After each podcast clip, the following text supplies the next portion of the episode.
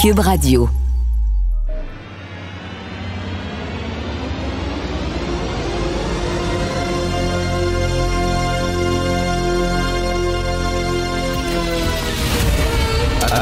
Attention, cette émission est laissée à la discrétion de l'auditeur.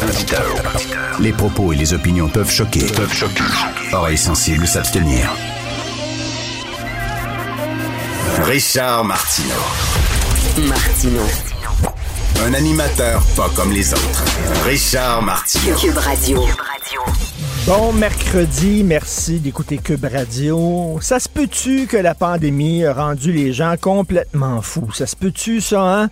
On le voit, là, c'est derrière nous la pandémie, mais on sent encore les zones de choc. Les gens sont à bout. Son scénaire bien raide. Alors, Florence Lamoureux, qui est recherchiste ici, excellente recherchiste à l'émission Florence, euh, et qui m'a euh, donné, qui m'a montré ça sur le site de la STM. Vous savez, tous les jours, euh, régulièrement, euh, si, mettons, il y a une panne ou si, bon, il y a un accident, un incident qui fait que, à un moment donné, le métro est interrompu pendant quelques minutes, bon, on l'écrit. On l'écrit, là. Et là, elle me montrait ça. C'est sur la ligne C'est sur le site en anglais. C'est en français-anglais. Donc, euh, sur le site anglais, on annonçait euh, une interruption de service entre Angrignon et Lionel Groux parce qu'il y avait un passager qui était malade ou blessé. Alors, le service est censé revenir à 16 heures, que c'était écrit. Euh, ça, c'était hier. C'était le 7 mars hier à 3h40. Alors, on a mis ça à 3h40 en disant à 16h, c'est-à-dire dans 20 minutes, le service va revenir. Et là, les, les commentaires en bas. Les gens s'énervent là, en tabarnouche. C'est pas parce qu'ils allaient travailler, il est 3h40. Là, il n'est pas euh, 9h moins 20, mettons, puis tu vas être en retard à la job. là. Alors, trois commentaires. You stop the whole fucking metro for that. On s'en calisse, bro. Là, on parle d'un passager qui est blessé ou malade, ou peut-être quelqu'un qui a voulu se suicider puis se jeter ses rails. On ne sait pas ce qui s'est passé, là. Alors, ça, c'est le premier commentaire. Deuxième commentaire. Who the hell jumped again? It ain't the time. C'est qui encore qui a sauté devant le train? C'est pas le temps. Parce que monsieur euh, a quelque chose à faire. Ça, c'est Sam Cream, il s'appelle. Et l'autre, Didier Racine, écrit Écou- Écoutez bien ça. Tout ce que j'espère, c'est que la personne est morte et qu'elle a souffert le plus possible. Si c'est un suicide, j'espère qu'ils vont torturer sa famille pour en faire un exemple. Pas des farces, là. Je l'invente pas, là. Florence me montrait ça un matin, on capotait, elle et moi. Tout ce que j'espère, c'est que la personne est morte et qu'elle a souffert le plus possible. Si c'est un suicide, j'espère qu'ils vont torturer sa famille pour en faire un exemple, juste parce que le gars doit attendre 15 minutes de plus pour son fucking métro. Les gens sont complètement débiles, totalement. C'est fou raide. Sur les routes, tu le vois, les- gens sont à bout de nerfs. Ils passent de 0 à 10 en une seconde. Vraiment, ça va plus vite que votre char. Là. Tu sais, de 0 à 100 km heure, là, ça prend un petit bout de temps. Les gens, à la, mèche hyper courte.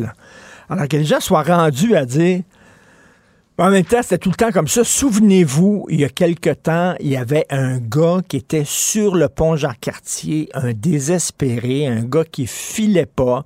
Et là, euh, bien sûr, ça avait bloqué le trafic parce qu'on voulait y venir en aide. Et il y avait des gens en bas du pont, là où le pont est pas très haut, là, là où ça commence, au-dessus, au-dessus de la rue Sainte-Catherine, ça commence à monter. Les gens criaient saute, saute, saute. Ils criaient ça aux gars. Il y a des gens qui sont complètement débiles. Alors, des, imbéciles, il y en a tout le temps eu, mais là, on peut savoir ce qui se passe à l'intérieur de leur tête grâce aux médias, sociaux. Ces gens-là s'expriment. Avant, il n'y avait pas d'endroit pour s'exprimer. Fait que les cons, on savait pas qu'il y en avait autant. On se promenait dans la rue, on regardait les gens, puis on pensait que la plupart des gens étaient corrects. Non. À cette heure, on sait que les gens disent tout ce que j'espère, c'est qu'elle souffert le plus possible.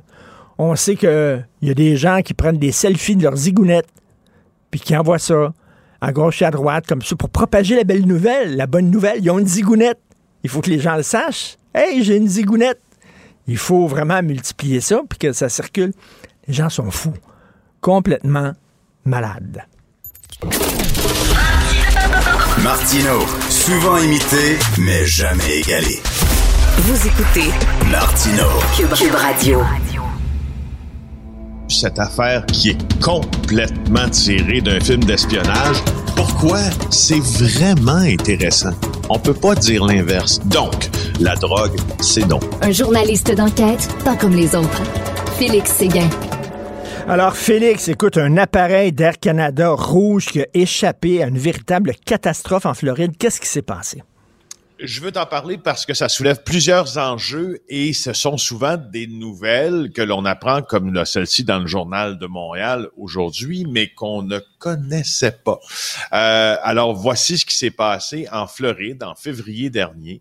Il y a un appareil d'Air Canada Rouge qui a échappé à une véritable catastrophe. Quand je te dis une catastrophe, regarde ce qui aurait bien pu se passer. C'est qu'il a été autorisé à avancer sur une piste où il y a un autre appareil, un d'American Airlines cette fois-là, qui s'apprêtait, lui, à atterrir. Alors, c'est le, Conseil national de la sécurité des transports américains qui a dévoilé ce rapport-là lundi, qui enquête sur cet incident-là, qui est survenu le 16 février dernier. Euh, dans cet aéroport là, situé tout près de Tampa, donc Tampa Bay en Floride. Alors, Air Canada Rouge, un Airbus 321, juste pour te dire, il y a 185 passagers qui peuvent entrer dans un Airbus 321 contre un Boeing 737 qui lui peut contenir jusqu'à 200 euh, passagers. Ça dépend comment l'appareil euh, est configuré. Et puis, euh, je honnêtement, je t'en parle parce que je veux pas juste te parler de ça. Moi, je suis, je suis comme tu le, comme tu le notes souvent, assez souvent dans les aéroports. donc, incidemment, assez souvent dans les avions. Incidemment aussi amateur d'aviation commerciale et, amateur même de littérature euh, qui touche la, si je sais pas si vous avez déjà lu un trailer aérien exemple de John Nancy mais ça, vaut la peine. Bon. Maintenant que tout ça c'est dit euh, je te parle d'un autre incident parce qu'il implique encore Air Canada. Et celui-là aussi aurait pu faire des centaines de victimes. On parle même d'un accident à San Francisco là, qui a été invité, qui aurait pu être le pire accident de l'histoire de l'aviation civile internationale. Ça s'est passé en 2017. On là aussi, on n'en a pas beaucoup entendu parler, sauf que euh, euh, lors de cet incident-là, il y avait un, un, Air Canada qui était programmé de Toronto à San Francisco. Alors lui, il était en phase d'atterrissage. Euh, sur une piste secondaire, c'est-à-dire plutôt que prendre, hein, tu sais, là, les, expressions de l'aviation sont souvent en anglais, là, mais plutôt que prendre la piste d'atterrissage principale, celle que tu regardes par ton hublot quand tu atterris, l'avion s'apprêtait à atterrir sur le taxiway, donc sur la voie de roulage, pour utiliser le bon terme, celle que tu empruntes quand tu pars de la porte d'embarquement là, avec ton avion avant de te rendre en bout de piste pour le décollage. Alors, t'imagines, les pilotes d'Air Canada étaient en train d'atterrir sur cette voie-là. Il n'y avait pas qu'un avion, là. Il n'y avait pas qu'un avion. Et on a déterminé, les Américains ont déterminé que au moment de cet incident-là, le pilote responsable du vol d'Air Canada était éveillé depuis 19 heures consécutives. Son copilote depuis 12 heures, pas de sieste. Euh, et, les deux, malgré tout ça, respectaient la réglementation de Transport Canada, mais il semble que ce soit la réglementation des fois euh, sur laquelle il faille s'interroger.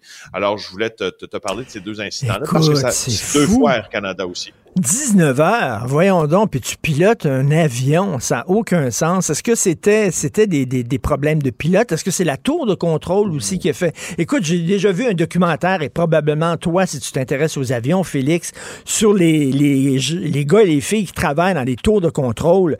C'est probablement la job la plus exigeante, la plus demandante au monde, stressante. Il faut que tu sois extrêmement alerte au maximum de tes facultés mentales. Il faut que tu bien dormi, tout, ça. Écoute, c'est une sacrée job, ça. Et, le NTSB, donc l'enquête américaine, euh, blâme Air Canada et blâme la fatigue des pilotes pour cet atterrissage-là. Il aurait dû voir euh, que la piste sur laquelle il projetait d'atterrir n'était pas la bonne. La principale était en, dérangement à ce moment-là. Et oui, effectivement, quiconque a déjà regardé et lu sur les contrôleurs du ciel, euh, les aiguilleurs du ciel, comme on les appelle, savent que c'est un métier extrêmement exigeant. On n'a qu'à penser au pire accident de l'aviation commerciale. Je ne sais pas si tu te rappelles du crash de Tenerife. Euh, deux Boeing 747 qui sont entrés en collision sur une piste. Ça a fait des centaines et des centaines Ah, et des ouais. centaines de morts. Oui, et c'est en- notamment en raison. euh, c'est toujours un, c'est toujours un- un- une accumulation de facteurs, hein, les, les, les, les crashs aériens, mais parfois il y, a aussi, les contrôleurs qui ont à voir là-dedans. Et depuis quelques mois, on blâme énormément les responsables de l'espace aérien américain euh, pour ce genre d'incident dont je viens de te, parler, ces catastrophes en développement. Alors voilà qui est dit. On a vraiment passé près d'une très grosse catastrophe. Une école euh, autour d'une autoroute, aux abords d'une autoroute. Ben oui. Ben, je voulais juste te parler du travail de Dominique Cambron-Goulet, notre super journaliste au bureau d'enquête. Il nous révèle que Québec est en train de construire une école flambant neuve à, côté d'une autoroute, d'une carrière, puis d'un terminal pétrolier dans l'est de Montréal. Alors, ce qu'on dit, c'est que là, l'air probablement que respireront, en tout cas, on a peur que l'air que respireront ces futurs élèves doit accueillir 1900 élèves quand même à partir de 2024 à 200 mètres de l'autoroute métropolitaine. 100 000 véhicules par jour. On se dit, ouais, il va peut-être avoir un problème. Écoute, euh, je, je, je, je- j'en conviens. Oui, parfait. Mais moi, il y a d'autres questions que je me pose aussi. Parce que je suis pas sûr que moi, à l'école primaire euh, où j'allais, ou l'école secondaire, l'air était parfait. C'est drôle, là, j'ai l'impression. Mais le milieu dans lequel j'évoluais, par exemple, lui, il était top. Mais la question que je me pose moi-même avant de me poser la question sur la qualité de l'air, je sais que c'est pas à la mode, là, ma réflexion, mais c'est sur l'éducation. Je veux dire, quand tu vas dans une école, entre une autoroute, une carrière, euh, tu sais, puis un aqueduc, un pipeline, Mais, c'est quoi la, c'est quoi la, la- la- c'est quoi la plus-value? mais, Félix, il y, a, il y a deux professions qui sont mal aimées au Québec. Deux professions. Les démographes, on les écoute pas. Pourtant, ces gens-là sont extrêmement utiles. Ils nous permettent de savoir que dans 30 ans, on va avoir besoin d'infirmières parce que les gens vieillissent, puis tout ça. Les démographes, c'est important. Et les urbanistes. Y a-tu un plan d'urbanisme? Y a-tu un urbaniste qui a dit ça n'a pas de maudit bon sens de construire une école là? Ben, c'est ça. Eh, Exactement. Mais tu sais, je quand j'ai lu ça ce matin, je pensais à Ricardo, je pensais à, l'architecte Pierre Thibault aussi. Ben oui, Je pensais à leur plan d'école. Euh, Oui, oui, les lab écoles. Et puis quand je vois la construction de cette école-là, ben, je, je, je, tu comprends, c'est parce que je, je suis porté à décrédibiliser la prochaine annonce quand j'entends Ben, que non, on en Et, et- construit et une, Félix, Félix, je peux te dire, OK, puis toi aussi, je suis sûr que tu es d'accord avec moi, jamais on aurait construit un casino là. Jamais. Ben L'Auto-Québec aurait ben, dit ça n'a pas de maudit bon sens de construire un casino là, mais on a construit une école là. Ben oui. Exactement. Exactement. C'est comme l'école, c'est comme l'école prison de Montréal-Nord. Là. Je sais pas si tu l'as déjà vu, là. À Montréal-Nord, il existe une école secondaire, là. Euh, et quand tu la compares euh, à de l'extérieur, là, exemple, à la prison de Sainte-Anne-des-Plaines, Oui. c'est un peu, c'est un, c'est égal invitant. Je te Pour- dirais. pourquoi il n'y a, pas de grandes fenêtres, c'est des, des petites ben non, meurtrières, là, c'est des, meurtres, exactement. Des meurtrières. exactement. C'est, des petites meurtrières. J'allais utiliser ce même terme. Puis, c'est, je veux dire, euh, tout est dans tout. Là. Ça te donne pas, euh, dois pas avoir le goût tant que ça d'aller t'encabaner dans ça pendant des jours. Ben non, c'est complètement débile. Rapidement, un voleur de Rolex tabassé, Félix? Ben oui, écoute, on se demandait ce qui s'est passé avec un gars qui avait été enlevé, qui avait été battu, qui a été brûlé. Ben c'est que le gars a finalement volé une, une Rolex. Euh, il l'a placé sur Marketplace et les gens qui ont tenté de récupérer leur Rolex ont regardé sur Marketplace. Ils ont dit tiens, tiens, tiens, ma Rolex, on va lui donner rendez-vous. Ils lui ont donné rendez-vous dans l'ouest de Montréal.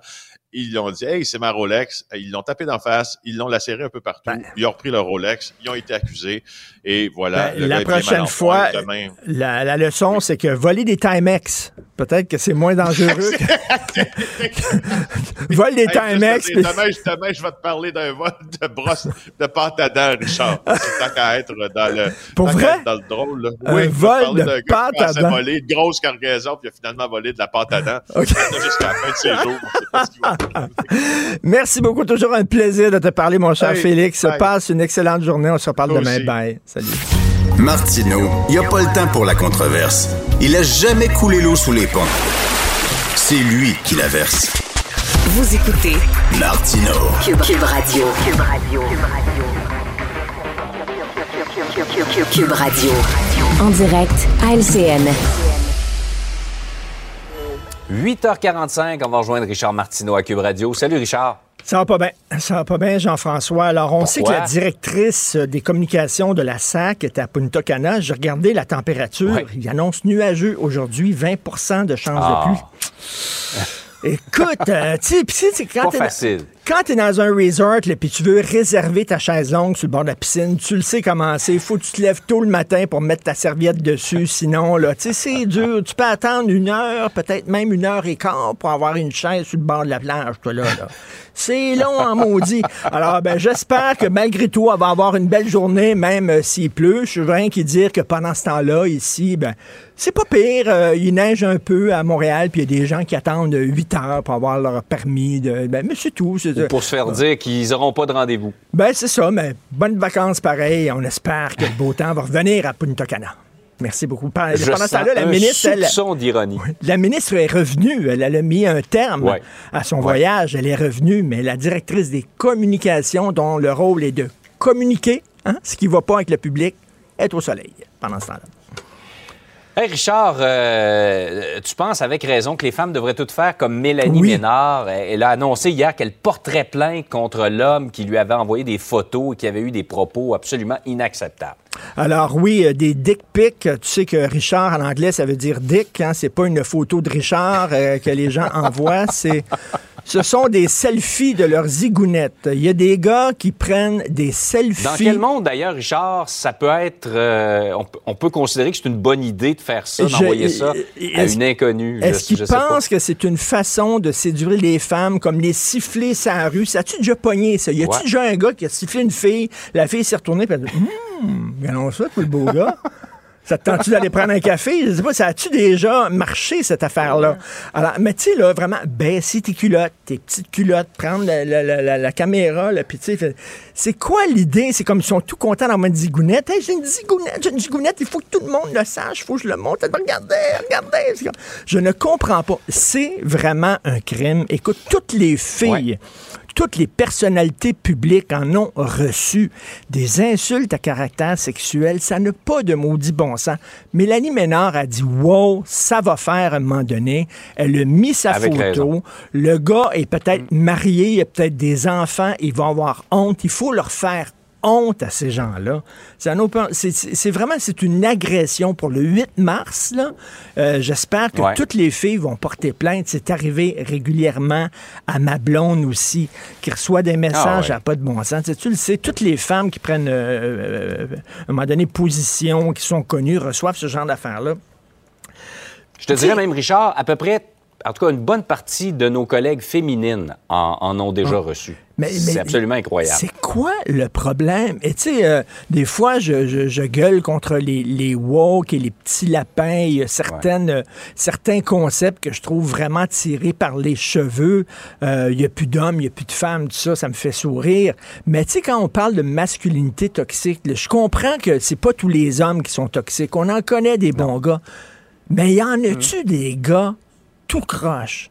Il y en a des gars tout croche qui insultent leur femme, qui terrorisent, qui battent, qui tuent, qui envoient des photos comme ça, euh, qui, euh, dans les bars, mettent du GHB dans les drinks, qui sifflent les filles sur la rue, tout ça. Tabarnouche, les gars, calmez-vous.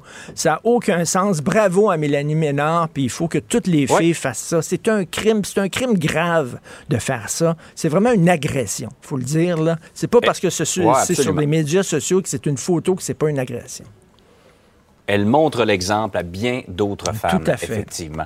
Hey, Richard, il faut revenir, je vais en parler avec euh, Nicole Gibault, juge à la retraite, vers 9h30. là. Deux histoires en deux jours dans des- devant les tribunaux de meurtres sordides. Hier, c'était un gars qui a tué son- sa conjointe. Avant-hier, c'était une mère qui avait tué son enfant, sa petite fille de 6 ans, de 80 coups de couteau. Dans les deux cas, la défense, c'est l'intoxication.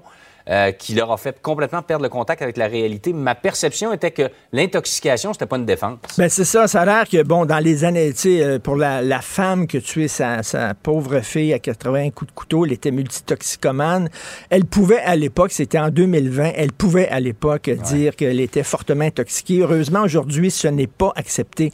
Mais dans les deux cas, il y avait eu des signes avant-coureurs et c'était peut-être des drames, des tragédies qu'on aurait pu éviter. Dans le cas de la femme qui a tué sa fille, il y avait eu un signalement trois mois avant le drame à la DPJ, comme quoi elle était multitoxicomane. Elle avait une autre fille, elle plus vieille, qui avait quitté la maison, qui avait demandé d'être en foyer d'accueil parce que sa mère, elle était dangereuse. Elle prenait des drogues dures. La DPJ le savait, avait fait supposément une enquête et avait fermé le dossier en disant il n'y a pas de problème, elle peut continuer à avoir la garde partagée de sa fille. Trois mois après, en pleine psychose, elle l'a tué. Comment ça se fait que la DPJ a permis que cette femme-là ait la garde partagée? Et l'autre, c'est un gars aussi sur le crack, hein, euh, qui euh, a été arrêté au cours des quoi? Lui aussi, c'est les derniers mois, les trois, quatre derniers mois avant qu'il ait tué sa femme. Euh, il, a, il, a, été arrêté à 13 reprises par les policiers. On savait qu'il était dangereux, on savait qu'il était, complètement fou et tout ça à 13 reprises. Et ce, ce gars-là a pu quand même tuer. Il n'était pas à l'hôpital, il n'était pas en prison, quoi que ce soit.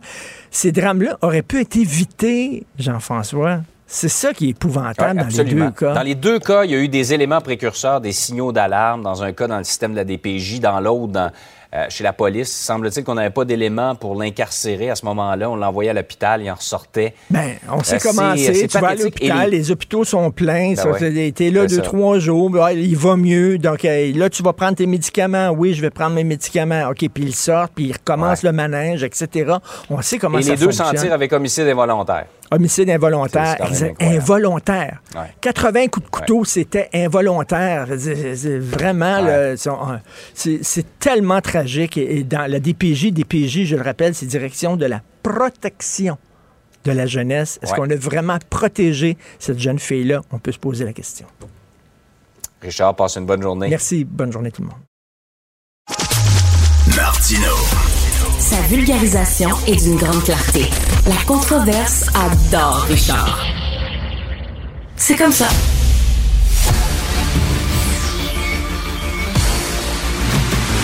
Jean-François Lisée. On va juste dire qu'on est d'accord. Thomas Mulcair. Je te donne 100 raison. La rencontre. C'est vraiment une gaffe majeure. Tu viens de changer de position. Ce qui est bon pour Pitou est bon pour Minou. La rencontre. Lisée. Mulcair. Alors, Tom, mauvaise nouvelle. Donc, la directrice des communications de la SAC est à Punta Cana et annonce nuageux aujourd'hui, avec risque de pluie là-bas. il, y a, de ces trucs euh, où le monde du fonctionnariat rencontre les médias sociaux. Hein? Tu, ne peux pas être sur une plage à Punta Cana puis pas avoir quelqu'un qui travaille dans ton département, ton ministère, ton organisme qui te pogne pas. Puis évidemment, puisque surtout la ville de Québec est un grand village, ça va faire le tour tout de suite. Ça n'a pas de bon sens parce que la ministre elle-même avec la suggestion sans doute forte de l'équipe de coms autour de Legault a dit Hey, garde, Geneviève, avion, euh, Madame la ministre, on, revient au ben bercail parce que ça se peut pas. Puis l'autre est sur la plage. honnêtement, celle-là, oui, c'était un peu too much parce que ça, c'est un manque de jugement, vraiment un manque de jugement. Alors, euh, Jean-François, t'en penses quoi, toi? Ben, écoute, euh, moi, je trouve que on peut critiquer la SAC à cause de la du, déroulement absolument euh, catastrophique de leur nouveau système, mais ils communiquent très bien. Euh, le, président de la SAC donne des entrevues tous les jours, partout, etc. Alors, je pense qu'ils viennent de démontrer qu'ils peuvent faire une économie. La direction n'est vraiment pas nécessaire. tu peux rester là-bas pour toujours. bon, alors, tu veux nous parler de Pierre Poilièvre, Tom? Ben, il y a une expression qui veut que tout ce qui est tellement exagéré finit par devenir insignifiant. En mettre un petit peu plus que le client demande, hey, OK, j'ai joué dans ce film-là, et à Québec, et à Ottawa. Je sais ce que c'est d'être dans l'opposition, essayer d'attirer de l'attention sur notre parti plutôt que le gouvernement. moi, j'ai jamais, j'ai jamais fait ça. Exagérer un petit peu, le Tom, j'ai jamais, jamais fait ça. Ben, moi, ça m'est arrivé, je pense, une fois. Bon, peut-être deux. Mais, Au chalet. Au chalet, mais, oui. c'est ça. mais, euh, mais Poiliev est allé trop loin hier. Et je, ce qui est étonnant parce que sur le fond du besoin vraiment nécessaire, mais, mais crucial pour nos institutions démocratiques d'avoir une vraie commission d'enquête, je suis complètement d'accord avec les partis d'opposition. Mais là, là où Pierre Poilievre est allé trop loin hier, il a quasiment accusé Trudeau d'être un espion chinois. L'eau de la visite. À un moment donné, c'est trop. Et plutôt que d'attirer plus de monde à comprendre son raisonnement, pourquoi une enquête publique et ainsi de suite, le monde va juste hisser les épaules et dire, ah ben regarde, c'est un paquet de bullshit. C'est du grand n'importe quoi ce qu'il est en train de dire là.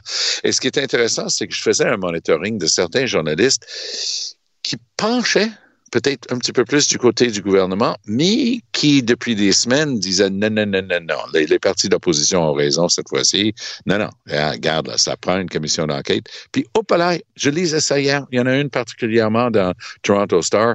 Là, bang, tu sais, elle tire sur Poiliev disant, regarde, ça, ça marche pas dans l'affaire. Donc, il a perdu beaucoup de crédibilité et pour la cause et pour lui-même. Et ça, c'est une erreur lorsqu'on est dans l'opposition. Qu'est-ce que tu en penses, Jean-François? Ah, tout à fait, Thomas raison. Écoute, il a dit, euh, c'est moi exact, c'est euh, qu'il a, euh, il invite l'influence étrangère parce que ça, ça le sert politiquement. Tu sais, il est en train de nous dire que c'est organisé puis que Trudeau a, voulu que la Chine ben, intervienne. moi, je pense que c'est le contraire. Je veux dire, c'est vrai que au début, il y avait ce cocktail de financement avec les Chinois, etc. Mais euh, si on lui avait dit, écoutez, M. Trudeau, on va, euh, nos consulats vont s'organiser pour euh, pour que des investitures euh, donnent pas les résultats que vous vouliez, etc. Et il a dit, écoutez, non, non, non, non, si vous voulez m'aider, restez chez vous. C'est ça qu'il aurait dit là. Bon, alors donc effectivement, Poilièvre exagère dans sa et c'est probablement son son talon d'Achille.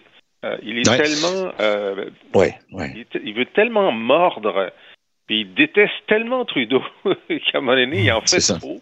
Et, euh, et, trop, c'est trop. Euh, Bon, alors écoute, c'est pas grave, là. L'élection n'est pas demain, etc. il faut qu'il s'ajuste. Euh, puis c'est normal qu'on fasse des, des, erreurs en politique, mais celle-là, c'est un trait de caractère, je pense, de Poiliev, qui est un petit peu détestable. Euh, mm. Il y a le temps de s'ajuster. Oui, et euh, il y, a, du vrai travail qui se fait sur cette question-là parce que c'est une question cruciale. M. Trudeau décrit le Canada comme étant le premier pays post-national, mais ça appelle un vrai questionnement sur le rôle des diasporas et parfois le gouvernement de cette diaspora d'origine, la diaspora étant des gens qui émanent d'un pays qui s'installent en, en, grand nombre ici et qui c'est tellement délicat parce que tu veux pas jamais, tu veux jamais dire qu'il ah, y a une double loyauté, ce sont des vieilles accusations contre certaines communautés. Mais cette question des diasporas est une réelle question politique, institutionnelle dans la vie euh, du Canada. Euh, un, jeune gars que je connais bien, euh, je, le cite dans le papier que j'ai écrit hier pour CTV, et Matthew Godwin, il écrit, il a écrit un bouquin, c'est un PhD, il travaille à l'Institut mhm. de Tony Blair à, Londres en ce moment. Il dit, cette question des diasporas, il choisit un exemple en particulier c'était la question des Tamouls qui étaient bien installés dans certains pays, et y compris au Canada, lors du conflit au Sri Lanka. Alors, c'est un débat vif et très réel, mais si on traverse le Canada comme politicien, comme je le faisais, tu es en Colombie-Britannique, ben, tu vas avoir euh, une station de radio en Punjabi, puis on va te prévenir, ben ça, eux, ils parlent à longueur de journée juste en faveur des libéraux. Mais tu vas être dans une autre communauté, eux, ils parlent en longueur de journée juste en faveur des conservateurs. Donc, cette influence-là est, est un phénomène culturel et politique qui est important et ce qui est en train de se passer, c'est que Trudeau, là, quand il a dit, dans, sa conférence de presse avant-hier, quand il a parlé de xénophobie et quand il a parlé d'un climat de peur, lui, il parlait aux deux millions de Canadiens d'origine chinoise. Tandis que cette subtilité-là, la différence entre le régime à Pékin et les Chinois, parce que les Chinois, ça peut englober les individus. Ça, ça marche en faveur de Trudeau, qui lui comprend que les gens se sentent visés personnellement. Hmm. Chaque fois qu'il y a une histoire à la une sur un ben espion d'origine chinoise dans un truc comme le, Centre spatial canadien, ben, il y a beaucoup de Chinois qui se sentent mal à l'aise chez eux parce qu'ils disent, les gens vont nous regarder de travers. Mais décline la liste, là. OK? Quand il y a eu euh, la, nomination de Mme El Rawabi, ça a coûté un petit peu à Trudeau au Québec, mais dans le reste du Canada, cette communauté qui dénombre plus de 2 millions, moi j'en ai parlé avec beaucoup de gens qui disaient, ah, non, non, mais Trudeau, il s'est tenu debout pour nous. Donc les gens le personnalisent un peu. Ça, c'est l'art de maîtriser le, multiculturalisme dans toutes ses facettes parce que c'est eux autres qui l'ont mm-hmm. construit, ça. Et les libéraux le maîtrisent et la liste des communautés qui penche vers les libéraux par rapport aux conservateurs était déjà longue, mais avec les sorties de Poiliev, c'est très rébarbatif et il se rend pas compte qu'il ne, maîtrise pas l'art d'utiliser les bons termes ben et Trudeau en profite à chaque fois. Il se tire dans le pied. Euh, Jean-François, on va se transposer dans un pays que tu connais bien, la France. Euh, Charles de Gaulle a déjà dit, en France, on est capable de faire des révolutions, mais on n'est pas capable de faire des réformes. Euh, cette phrase-là résonne particulièrement ces temps-ci. On voit la France presque paralysée parce qu'on leur demande de travailler deux ans de plus. Jean-François. C'est fascinant, c'est absolument fascinant. Euh, l'énergie qui est déployée des deux côtés du débat, d'ailleurs, euh, de la part de Macron qui fait cette réforme, puis de la part des opposants à la réforme. Alors hier, selon les estimations de la police, il y avait 1 million 200 000 personnes dans la rue. Hum. Selon les syndicats, il y était 3 millions. C'est toujours l'écart hein, d'estimation entre les deux. Mais c'est énorme. C'est vraiment, euh, ça fait partie des plus grandes manifestations euh, de l'histoire moderne de, de, la France. Et euh, effectivement, on dit, mais quel est l'enjeu? Ben, l'enjeu, c'est que euh, le, le, le, départ à la retraite, qui était de 62 ans, va être reporté à, à 64. Alors, deux ans de plus, sauf dans un certain nombre de cas où tu as eu travail pénible. Là-bas, on, parle beaucoup de la pénibilité du travail hmm. et ça module. Euh, si tu as travaillé comme débardeur toute ta vie, ben, tu n'auras pas besoin euh, de rester jusqu'à 64 ans. Alors, Tous, les autres, tous les autres pays autour euh, où la retraite est à 65, 66, 67, il n'y a pas eu de manifestation. Les gens trouvent ça normal. Mais en France, il y a une résistance très, très forte. Et c'est très particulier parce que, bon, on sait que il manifeste pas seulement contre la retraite, il manifeste contre l'inflation, il manifeste contre Macron, ah qui est pas très la, la, euh, et, et aussi, il y a une tradition de la manifestation. Et ce qui est extraordinaire, c'est que moi, j'écoute les nouvelles françaises tous les jours et euh, ça n'arrête pas les grèves dans les transports, dans le métro, etc. Puis tu te dis, mais euh, à un moment donné, les gens vont en avoir ras-le-bol. Mais il y a beaucoup de, de, témoignages qui disent oui, c'est vrai que c'est embêtant, mais c'est pour une bonne cause. C'est pour une bonne cause. Et donc, il y a l'intégration dans une partie de l'opinion que ben, c'est normal de manifester, c'est normal de ne pas vouloir travailler deux ans de plus. Mhm. Et en termes de communication politique, parmi les, opposants, euh, la phrase que j'ai trouvée la plus forte, c'est qu'il dit Macron nous condamne à deux ans ferme. Deux ans ferme, c'est une expression de prison. On va en prison pendant deux ans et, euh, il, voit le, travail de deux ans de plus comme deux ans de prison. Alors, écoute, euh, qu'est-ce qui va se passer maintenant? Euh, Je ne sais pas si ils vont ils vont reconduire. Là, évidemment, les manifestants, les opposants sont très regaillardis par la force de la manifestation et et on voit qu'il y a énormément de mobilisation dans les petites villes qui normalement c'était la France tranquille, la France qui manifeste pas. Alors, je suis pas certain qu'à la fin, euh, Macron ne devra pas reculer s'il y a euh, un blocage comme ça qui aura conduit de se mettre Tom, Tom, euh, corrige-moi si je fais erreur, mais je crois que tu as la citoyenneté française. est-ce que donc, est-ce que tu vas aller manifester avec tes compatriotes non, mais, non, mais je vais peut-être écrire un papier félicitant le Québec et la sagesse collective de l'ensemble de nos partis politiques d'avoir fait une chose. Créer la caisse de dépôt et de placement du Québec pour avoir de l'argent à la banque pour payer les retraites. Parce que le problème en France, malgré l'École nationale d'administration qui produit les énarques comme Macron, malgré les grandes écoles, justement, où tout le monde pense la même manière, la France n'a jamais créé un fonds de retraite. Donc, ça doit être financé à chaque année avec les impôts de ceux qui sont encore en train de travailler. Donc, ils sont juste en train de frapper un mur démographique et ils ont comme seule solution de dire vous allez travailler plus longtemps. Et il y a un côté Ben oui. injuste à tout ça. Mais c'est une injustice qui émane de tous les partis politiques français qui, pendant des années, n'ont pas eu l'intelligence ni le courage de mettre en place quelque chose pour pouvoir à ces retraites-là à plus long terme. Donc, quand il n'y a pas d'argent, ben, tu arrives à ça, des millions de personnes dans la rue, puis un gouvernement qui s'entête. Contrairement à Jean-François, moi, je pense que Macron n'a pas le choix. Je pense que Macron a dit, ça c'est une chose qu'il doit réaliser lors de ce mandat. Il va tenir tête et il n'a pas le choix. Ben, ben, Tom, la démographie, tu sais, il y a trois choses importantes en politique, le nombre, le nombre et le, le nombre. On le sait, de plus en Ah oui. plus de gens qui vont à la retraite, de moins en moins de travailleurs, de moins en moins oui. d'enfants. On n'a pas le choix de faire ça. Ben oui. Puis parlant du nombre, une autre euh, citation de De Gaulle, comment veux-tu gérer un pays qui a 365 sortes de fromage? Et, et Tom, j'ai une question personnelle. Je suis curieux, OK? Je suis Oui. curieux. Si tu avais été élu euh, premier ministre du Canada, est-ce que tu aurais euh, tourné le dos à ta citoyenneté française en disant je ne peux pas être citoyen de deux pays en étant euh, premier quelle belle- ministre? quelle belle question intéressante. Parce que il y a eu un premier ministre qui s'appelait John Turner, qui avait la double nationalité anglaise et canadienne. Lui, c'était pas un problème. Ça n'a jamais été mentionné dans les médias au Canada anglais. Un certain Stéphane Dion, grâce à sa maman, avait la double nationalité et il a été vivement attaqué. Un certain Tom Mulcair, grâce à sa femme, avait la double nationalité et j'ai été virulemment attaqué personnellement Ah, par, oui. Steve- par, par Stephen Harper. Euh, double, euh, de, de- notre conversation de tantôt, double loyauté et ainsi de suite. Mais j'avais dit justement que si je devenais premier ministre, pour ce temps-là, je serais obligé de sursoir à ma nationalité d'un autre pays pour justement que les gens pensent pas qu'il y ait cette question de double loyauté. Mais j'ai toujours remarqué, et c'est ça le fun d'avoir un pied dans chaque groupe linguistique et chaque côté. Moi, j'ai toujours trouvé ça fascinant, de deux poids, deux mesures. Pour John Turner, puis d'avoir la citoyenneté anglaise, aucun problème. My, by Joe, Ben no oui. problem at all. Mais dès que Mais- tu as la double nationalité. Et tu sais qu'autour de la table du Conseil des ministres, on était un- à, à Québec, on était un paquet.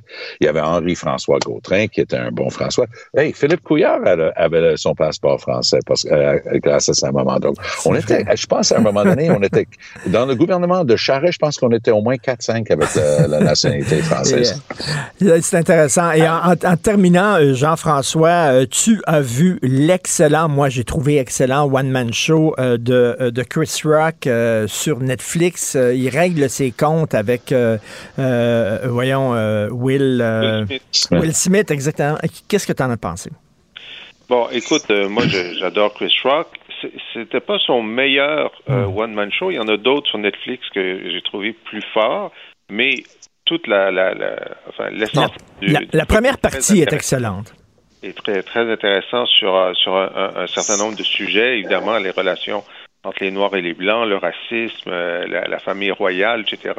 Euh, on passe un très, très bon moment. Il y a, une vision très caustique, mais, très lucide de, beaucoup de, de, sujets actuels. Mais la dernière partie qu'on attendait sur Will Smith, qui l'avait giflé l'an dernier aux Oscars, euh, ça, c'était très décevant. Oui, Parce que- il règle ses comptes. Il n'y a plus d'humour, là. C'est un règlement de compte.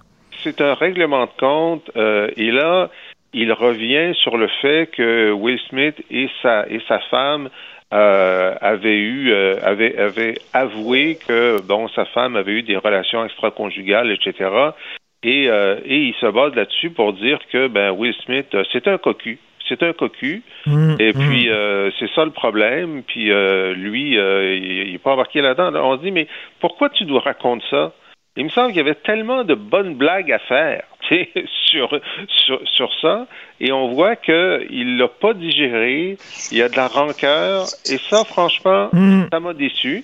Mais effectivement, le reste du one-man show est très, très bien. Je partage ta déception. Je trouvais la fin euh, vraiment euh, euh, euh, très décevante. Puis c'est un gros règlement de compte.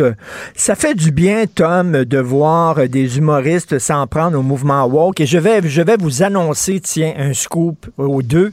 Je veux, je veux que vous réagissiez. Et c'est, c'est pas une farce, c'est vrai. Monsieur Muffler, va avoir un nouveau, nom, un nouveau nom pour se dégenrer. Ça va être Mécanique 360. Ça sera plus Monsieur Muffler parce que c'est pas correct pour les gens qui sont pas des monsieur. Alors, tu sais, la, la blague, quand on met une patate dans le muffler, avant c'était Monsieur Patate dans Monsieur Muffler, mais ça, c'est fini, ça.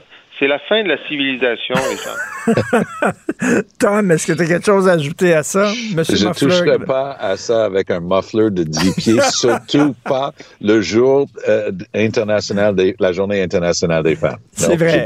On aurait pu appeler ça Madame Muffler. Tiens, ça aurait été bien. Merci beaucoup à vous deux. Merci. Salut. Salut, à demain. Si vous voulez euh, lire les commentaires de Jean-François Lisée sur l'actualité, vous abonnez euh, à son excellent balado où il commente l'actualité. Il revient sur les grandes dates de l'histoire du Québec. Allez sur la boîte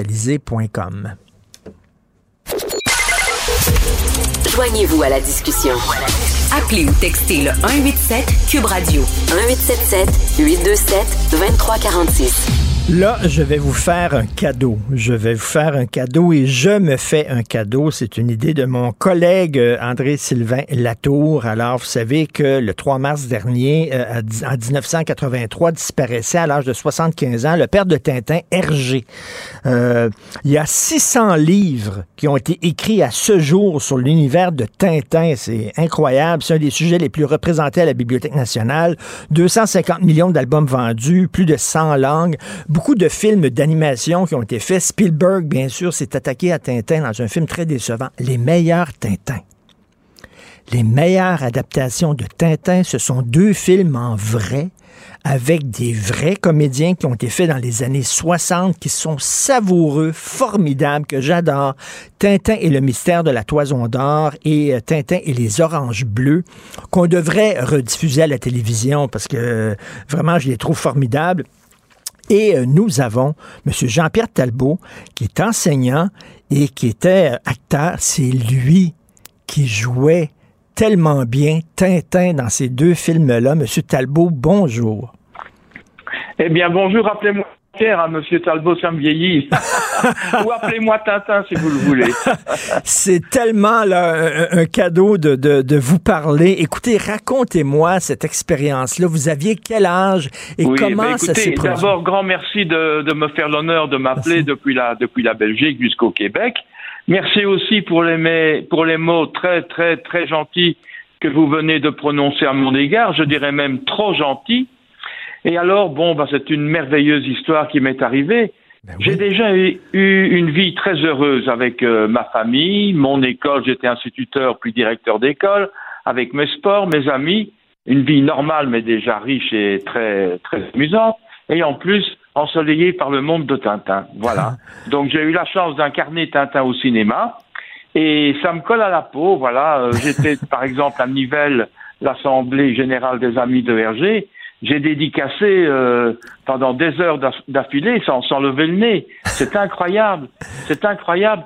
Donc moi, je ne suis pas Tintin. Je dis que je suis Jean-Pierre Talbot, hein, qui ai joué Tintin, Tintin au cinéma, mais le public m'a identifié. Et j'ai dû faire avec, mais c'est très amusant, évidemment, c'est plaisant. Hein? Monsieur Talbot, lorsque je pense à Tintin, ce n'est pas le, bonhomme animé que je vois, c'est pas le dessin d'Hergé, c'est vous que j'ai en tête. Vous lui ressembliez de façon incroyable avant, avant de jouer dans le film. Est-ce que vos amis vous disaient, euh, Jean-Pierre, tu ressembles à Tintin? Et voilà, c'est curieux, mais personne ne m'a jamais dit que je ressemblais à Tintin. Et alors, non, non, personne ne m'a jamais dit. Parce que, de toute façon, personne ne peut ressembler vraiment. Et c'est très simple, euh, créer. Lorsqu'on m'a dit que c'était moi, aussi.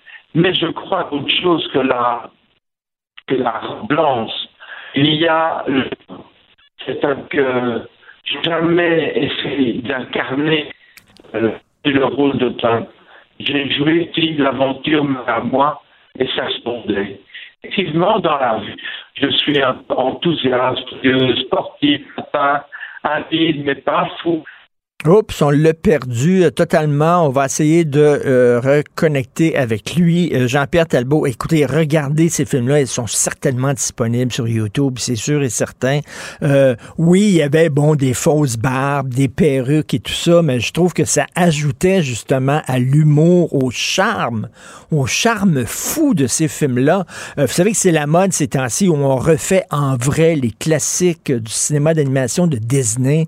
Tous les films vont y passer on aurait fait Pinocchio, on aurait fait Dumbo, on aurait fait, bon, euh, euh, l'histoire dans la jungle, euh, mais mais il n'y a, aucun film en vrai qui ressemble comme ces deux films-là qui sont Tintin, le mystère de la toison d'or et Tintin et les oranges bleues. On peut en écouter, Jean-François, un extrait. Hadok Afandi Capitaine, on vous appelle Hadok Afandi Qu'est-ce qu'il me veut, ce bachi bonjour Téléphone, téléphone, effendi. J'étais téléphone, j'étais. Allô? À côté de ça, le film de Spielberg est vraiment un échec total où on a fait un film d'animation euh, avec euh, par ordinateur et tout ça, et alors que très high-tech, très haute technologie, alors qu'au contraire, c'est le côté bric-à-brac, le côté broche à foin, le côté euh, qu'on a fait un film avec 3-4 dollars, des, des, mauvais costumes et des, euh, corps en carton-pâte qui, je trouve, euh, justement, réussissent le mieux à recréer l'univers euh, de Hergé. donc, on attend encore M. Jean-Pierre Talbot. Donc, il est professeur, il est enseignant, il a eu la chance de jouer Tintin. Et M. Talbot, comment c'est arrivé qu'on vous a choisi pour jouer Tintin, pour incarner Tintin? Ben, c'est très simple. J'étais sur la plage à Ostende. je me destinais à l'enseignement, donc je m'occupais d'enfants. Je suis sportif, donc euh, moniteur de sport pour les enfants sur la plage à Ostende, les habituer à aller dans l'eau, leur faire faire du sport. Une personne me demande connaissez-vous Tintin? Ben oui, évidemment, tout le monde connaît Tintin. Accepteriez-vous de jouer le rôle?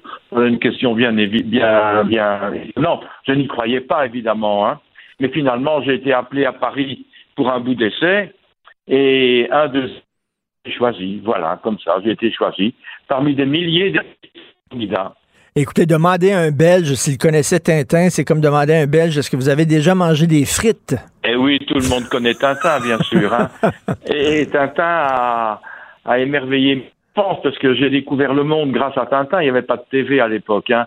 Donc j'ai découvert qu'il y avait la civilisation civilisation euh, le Japon et tout ça. Donc, euh, c'est en plus belle aventure à et il devrait leur développer par l'amitié, franchement. Mais vous aviez aucune expérience devant les caméras, aucune expérience de comédien? Non, non, non, non, non, non. Et, essayer de, de me faire suivre des cours de presse, j'ai enfin, j'ai refusé. J'ai observé, j'ai regardé, j'ai écouté, j'ai appris en écoutant. Mais moi, au plus je parlais, euh, au plus je répétais, au plus ça devenait linéaire et banal. Il fallait que c'était dans les premiers jets, parce que comme je vous l'ai dit tout à l'heure, euh, euh, j'avais Tintin dans le... J'ai jamais essayé d'incarner Tintin, ni de jouer le rôle de Tintin. C'est, j'ai, si l'aventure m'arrivait à moi, et ça correspondait. Et c'est ainsi que la première fois que j'ai vu Hergé, euh, voilà, on me le présente, Hergé, Tintin, Tintin, Hergé, voilà. Alors j'étais vraiment, qu'allait-il me dire? Parce que j'étais quand même stressé. J'avais une mission, ne pas décevoir les enfants. Mais que le public adulte me trouve bon ou mauvais, je m'en fichais. Je leur rendre service en tournant le rôle. Mais le fait que Hergé, j'attendais avec anxiété, ça a duré une éternité, quelques fractions de secondes. Et puis il a dit, en me regardant, en posant la main sur mon épaule, très paternellement, euh, il n'a pas dit, vous avez bien choisi, il ressemble, oui, il convient. Il a dit, ah oui, c'est lui. C'est lui. c'est ah, très bon. il m'a reconnu, il m'a reconnu comme euh, comme Tintin. Le lendemain, puisqu'il était à Paris, Paris Mat, etc. On me déguise, on m'habille pour la première fois en Tintin et on me plonge dans la rue comme ça. Évidemment, les gens, oh c'est Tintin, Tintin, 1, 2, 3, 10, 20, 30, 50 personnes autour de moi. Hergé était là, il était, il jouissait, il avait du bonheur à voir ça. Il souriait, euh, très heureux de voir que son personnage prenait vie. Alors on me demande de, euh, dédicacer, alors je signe Non, Jean-Pierre Talbot. Non, non, Tintin, Tintin. Alors je regarde Hergé et il me dit, mais oui, Jean-Pierre, tu dois. Donc il m'a invité, il m'a reconnu en tant que son fils spirituel, il me l'a dit. Il me reconnaît donc en tant que Tintin. Il m'autorise et il m'invite même à signer Tintin. Mais par respect pour lui, je signe toujours les deux, Tintin et Jean-Pierre Talbot. Voilà. et euh, pour trouver l'interprète de Tintin, on avait envoyé euh, des gens dans des régions francophones, Oui, en Belgique, ça, en France, en Suisse, au Québec. Dans, dans tous les pays francophones, même au Québec, je pense. Oui. Et la personne qui m'a trouvé avec comme rayon euh, la Belgique, elles étaient sur la place. Et quel type d'homme était Georges Rémy, qu'on connaît maintenant sous le nom de Hergé? Il était comment? Je sais pas, l'idée que j'ai de lui, c'est une personne très discrète, effacée. Ouais, Il on a, on était dit comment? te- on a dit tellement de choses dans les 600 livres euh, pour ou contre Hergé qu'on est un peu risible. Hein, voilà. on a beaucoup exagéré et certains ont, intellectuels ont essayé de trouver bénéfice en inventant des petites choses ou en exagérant des détails. Pour moi, Hergé, il était tout simple, euh, très intelligent. Il parlait peu. Et lorsqu'il y avait une discussion, il écoutait, il regardait. Et puis, euh, certains avancent un avis, l'autre, chacun défendait son avis. Et tout à coup, à la fin, elle disait, mais non, c'est comme ça. Et son avis faisait toujours autorité. Ça, ça m'a vraiment euh, très étonné. Mais Alors, euh, dans le studio, il était, euh, moi, j'ai toujours vu euh, très amusé.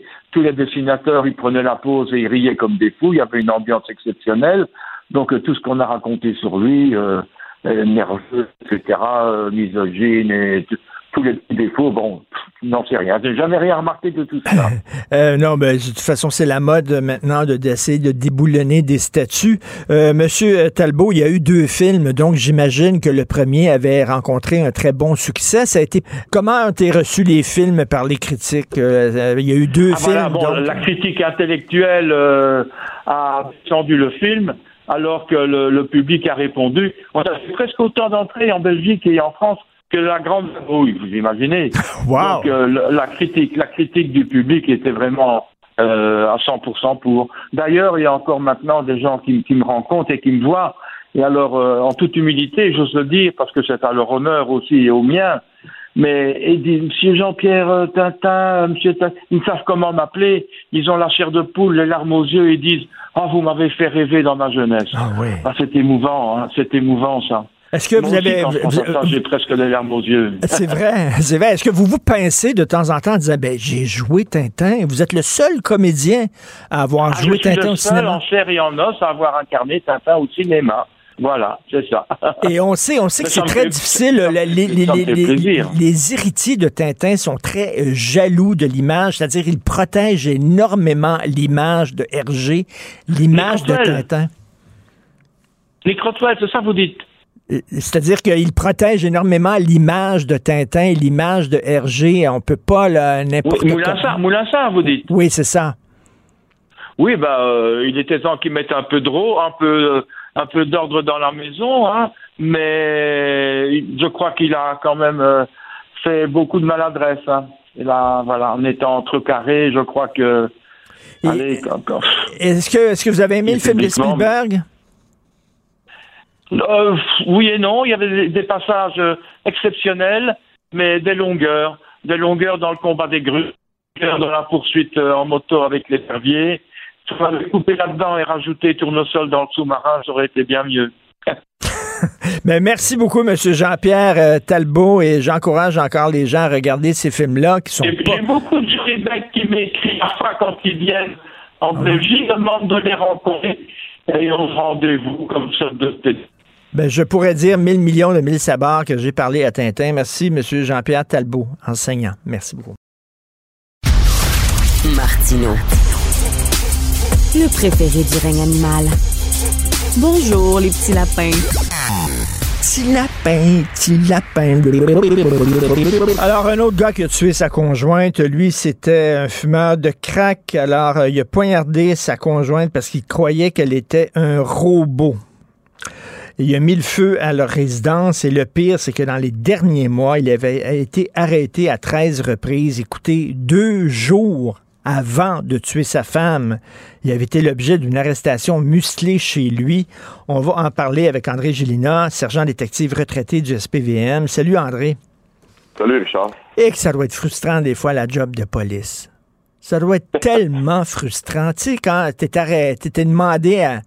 T'es appelé à tout le temps même adresse, arrêter un gars, tu sais qu'il est violent, tout ça, puis à un moment donné, t'apprends que tuer sa femme, puis tu dis, ben oui, on est allé cinq, six fois les, derniers mois chez eux. Oui, non, c'est effectivement, c'est très frustrant. Euh, je me souviens quand j'étais enquêteur là, dans un centre d'enquête, puis je dirais que tu sais, moi j'étais dans une unité qu'on appelait le service à clientèle, c'est-à-dire qu'on faisait tous les, détenus qui étaient arrêtés, les cinq de crime, bon, des choses comme ça, et tu te rendais compte qu'à peu près 70 euh, à 80% de tes détenus qui rentraient, là, c'était des cas de violence conjugale. Puis évidemment, ben, c'était un petit peu là, un, peu le, jour de la marmotte, là, au sens où est-ce qu'évidemment, le gars, on le voyait passer à un moment donné, oups, on le revoyait revenir, puis on, finalement, on, voyait souvent les mêmes sujets, puis c'était assez euh, assez redondant. On avait l'impression d'être un hamster un peu dans une roue. Là. Ben oui. C'est très, c'est très décourageant de voir ça, que, que, que y a quasiment pas de fin à ça, malheureusement. Ben c'est ça. Et ça doit être très frustrant, le policier. Je reviens là-dessus. Premièrement, t'arrêtes un gars pour euh, violence conjugale et là, la, la, sa blonde ou sa conjointe décide de laisser tomber la plainte parce qu'elle était sous le joug un peu et manipulée psychologiquement par lui. Toi, comme policier, tu sais que tabarnouche, laisse pas tomber ta plainte. Tu vas te faire battre dans deux jours. On va, on va revenir, mais tu peux rien faire. Ou alors, t'arrêtes quelqu'un puis le système de justice le relâche parce qu'il y a des retards ou il y a un problème de procédure ou l'avocat dit quelque chose qu'il aurait pas dû dire, etc. Et là, le gars, il soudainement se retrouve à l'air libre. Ou alors, tu l'arrêtes, il t'envoyait à l'hôpital. Deux jours après, on lui dit, prends tes médicaments puis on le relâche. Ça doit être frustrant en maudit. Ouais, ben oui, c'est sûr, parce que euh, des fois, tu as l'impression de ne pas être capable de pouvoir faire la différence, tu sais. Puis, tu sais, en, matière de violence conjugale, depuis des années et des années, il y a un arrêté ministériel qui nous oblige à porter plainte. Bon. Même si la victime ne veut pas porter plainte, nous, on le fait en son nom. Ah oui. Et le procureur de la couronne, ultimement, va décider. Par exemple, le cas que tu mentionnais, la dame qui dit non, non, je veux pas porter plainte, je veux pas porter plainte. Nous, la police, on le fait quand même. Ah oui. Ça va monter au procureur de la couronne. Et le procureur de la couronne, à ce moment-là, va décider. C'est sûr et certain que si il n'y a pas beaucoup de témoins et que le seul témoin, dans le fond, euh, ne veut pas collaborer, c'est-à-dire la victime, ben oui, ça va arriver des fois que la cause va tomber ou que même des fois, ils vont aller jusque devant le juge, puis la personne va venir témoigner puis va dire non, non, il s'est rien produit. Moi, j'ai déjà intervenu comme patrouilleur à l'époque, un, gars qui avait essayé d'étrangler sa blonde et de la violer avec sa branche à balai. Et on avait été obligé de défoncer la porte parce que la voisine s'était plainte qu'elle entendait des hurlements. Puis nous, quand on est arrivé sur les lieux, on entendait les hurlements. Et rendu à la cour, ben, à un moment donné, euh, on voit qu'il y a un petit peu de brouhaha. Le procureur de la couronne défense. le procureur de la couronne nous rencontre. Euh, bon, ben là, la victime a dit que c'est complètement faux, que, que vous avez défoncé sa porte sans raison, que alors que moi, quand je suis arrivé, j'ai défoncé la porte, je l'ai vu, là, il était à cheval seul en train d'essayer de l'étrangler.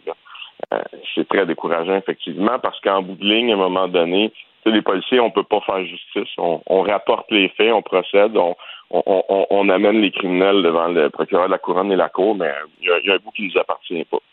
Écoute, oui, c'est ça. Il y a un bout qui t'appartient pas. Toi, tu fais la job sur le terrain, tu l'arrêtes, puis après ça, tu sais, c'est law and order, comme on disait la série américaine. Là, il y a law, c'est-à-dire les policiers, puis après ça, order, ça, c'est tout le côté judiciaire. Ça, ça vous appartient pas. Et des fois, ça doit être sacrément frustrant. Hey, ce gars-là, il est arrêté à 13 reprises. Euh, il a saccagé la maison d'un homme en pleine psychose. Il était armé d'un couteau. Il disait qu'il combattait des ombres. Il a été arrêté. On le retrouve un autre jour armé d'un bâton de baseball avec un clou dans le bâton, barricadé dans les toilettes d'une gare à Piémont, etc., euh, etc. Il a tout brisé dans une maison, en plein délire. Il a frappé les murs avec des bâtons. Les policiers ont dû utiliser un taser pour le maîtriser. Il est arrêté pour voie de fait, libéré quelques heures plus tard. Taille, tabarnouche. C'est sûr qu'il y, a certainement des, détails qui nous échappent là, parce que bon, il y a beaucoup d'événements là-dessus, mais c'est sûr que je me questionne, moi, Ça se fait que ce gars-là n'a pas été euh, dûment accusé au criminel pour certains actes et qu'il n'a pas été détenu?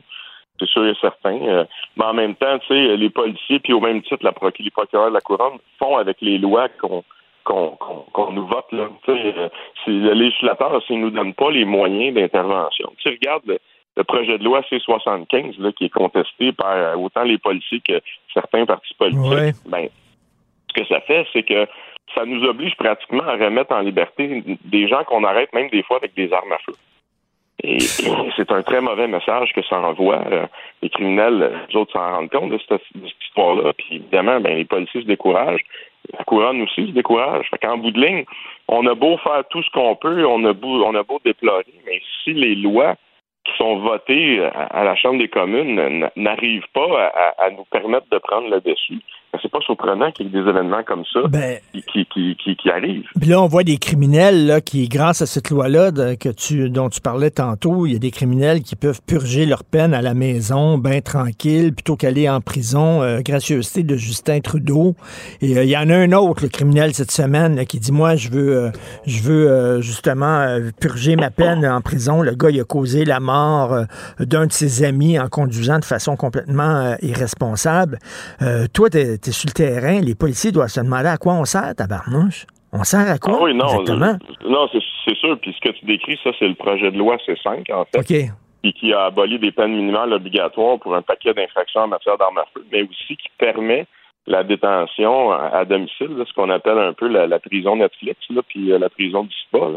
Euh, évidemment, c'est ça. Ce qu'il faut se rappeler aussi, c'est que oui, c'est vrai que c'est le parti de Justin Trudeau, mais ça s'est fait aussi en collaboration, parce que c'est un gouvernement minoritaire.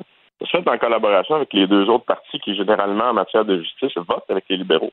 Tu sais, le hmm. NPD puis le Bloc. Hmm. Ça n'a pas passé tout seul, cette histoire-là. Et euh, André, la loi 75 dont tu parlais, c'est quoi, ça? Ben ça, c'est une, c'est, une loi qui, qui permet, en fait, qui favorise la remise en liberté euh, et la, détention dans des cas exceptionnels là, pour euh, lorsqu'on arrête quelqu'un. Mais ben, encore une fois, les policiers de terrain nous, en parlent. Euh, ce qu'ils nous disent, écoute, ça n'a pas de bon sens, t'arrêtes quelqu'un avec une arme à feu. Puis le premier réflexe que tu dois avoir, pratiquement, c'est de le remettre en liberté. C'est quoi le message que s'envoie au criminel? Le gars se fait ramasser avec un gars, dans bon français, ou se fait ramasser avec un paquet d'autres infractions, puis OK, ben tiens, on va te donner une promesse de comparaître. Tu, te présenteras à court à telle date. Puis là, lui, dans le fond, il n'en croit même pas ses yeux. Ramasse, il dit écoute, il sait, il sait pourquoi il a été arrêté. Puis pas longtemps après, on a en fait le, vieux cliché qu'on n'a même pas fini nos rapports, puis qui est déjà en liberté, puis il n'a même pas fait, euh, même pas été au centre de détention, rien. C'est assez particulier, ça. c'est incroyable, ça. Et euh, on voit de plus en plus, il y a des problèmes de santé mentale. On le voit dans la rue. Là. Et euh, moi, écoute, moi, je connais un gars, un de mes amis, euh, son frère faisait des psychoses, puis il savait que son frère pouvait être dangereux, soit suicider, soit tuer quelqu'un. il a essayé de le faire interner contre son gré. C'est quasiment impossible. C'est extrêmement difficile parce qu'on lui disait, ben, est-ce qu'il a été violent avec quelqu'un? Ben, il dit non, mais justement, je veux pas qu'il soit violent avec quelqu'un. Il faut, il faut le mettre dans un hôpital avant qu'il pète les plombs. Il dit on peut rien faire. Nous autres, on va intervenir euh, quand il va péter les plombs. Mais là, il dit oui, mais il va être trop tard. Il va avoir tué quelqu'un. Ça, c'est tout le problème. il y a deux, deux problèmes à ce niveau-là. Il y a de un, l'imposition de, forcer des gens à se faire traiter. OK? Puis il y a aussi tout ce qui s'appelle le suivi là-dedans. Parce que, un, si tu peux pas forcer quelqu'un à se faire traiter, bien évidemment, on, tourne en rond.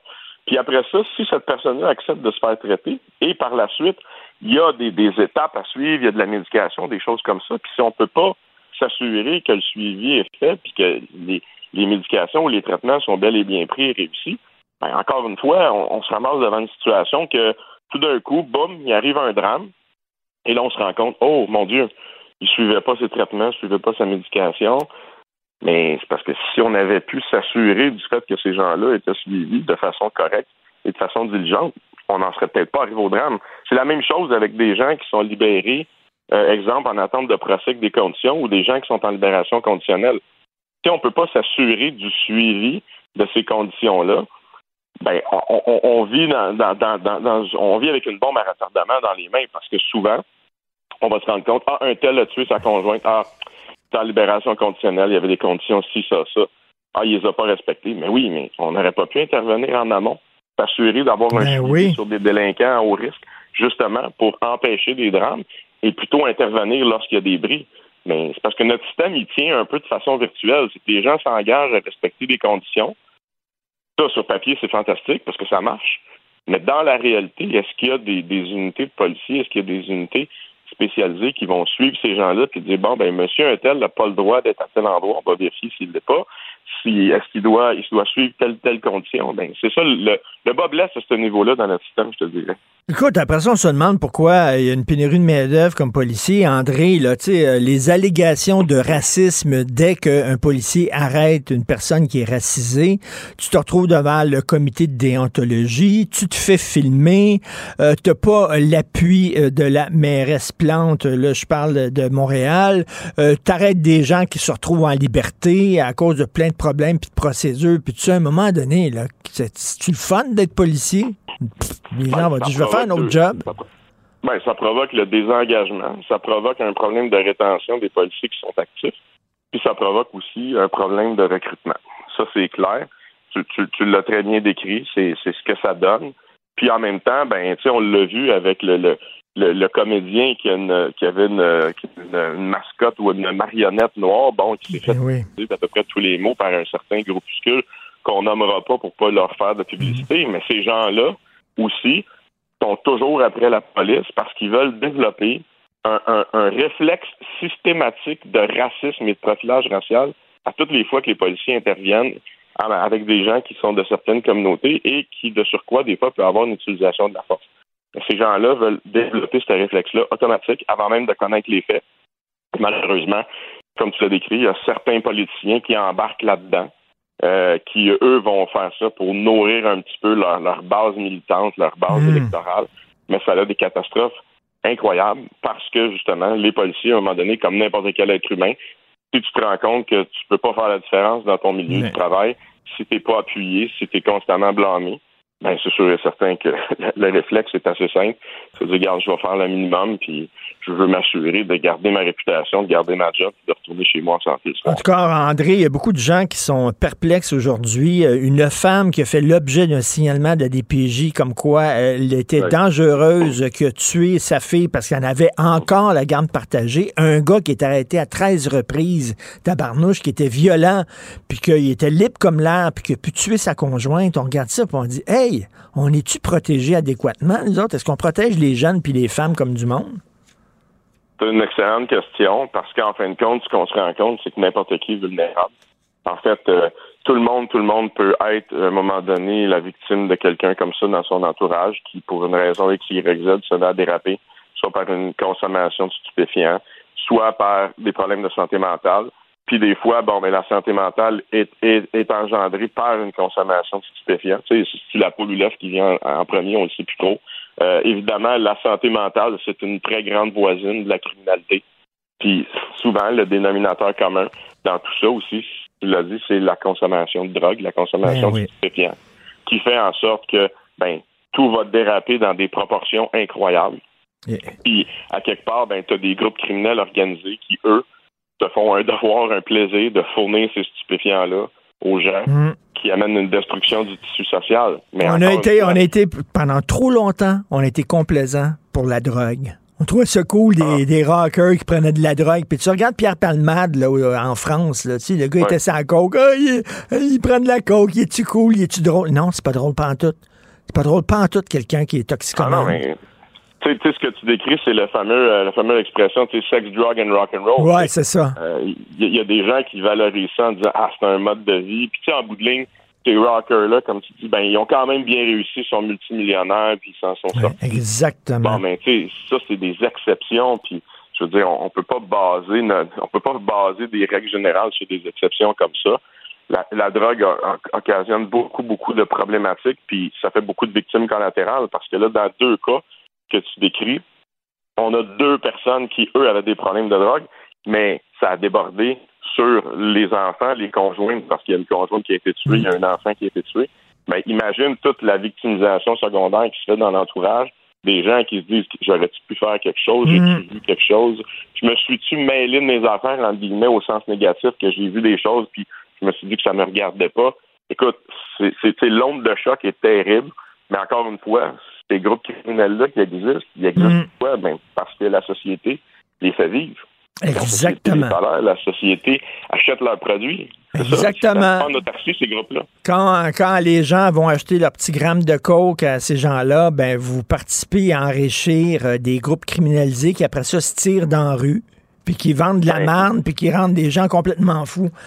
Exactement. Merci beaucoup, euh, André Gélina. Oui, tu avais quelque chose à rajouter en terminant? Non, je veux juste dire que, ah, juste pour finir ce que tu disais, c'est que chaque dollar que vous investissez dans les stupéfiants, dans la prostitution, dans autre, c'est un dollar que vous investissez dans la misère humaine, dans la mort et, dans, les problématiques sociales. Ça, mhm. c'est le rendement que vous allez obtenir. c'est bien dit. Merci beaucoup. Euh, tout le temps un plaisir de te parler. André Gélina, sergent détective retraité du SPVM. Merci, André. Pareillement. Salut, Salut, bye.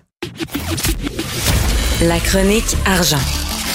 Une vision des finances pas comme les autres. Alors, on parle d'économie avec Sylvain Larocque. Écoute, Sylvain, quel bon texte, quel texte intéressant de Valérie Lesage aujourd'hui qui dit aux femmes, ayez pas peur de demander une augmentation parce que, euh, écoute, Sylvain, on dit souvent ça, les gars ont tendance à surestimer leur valeur, puis les filles à sous-estimer leur valeur quand il y a le temps de négocier.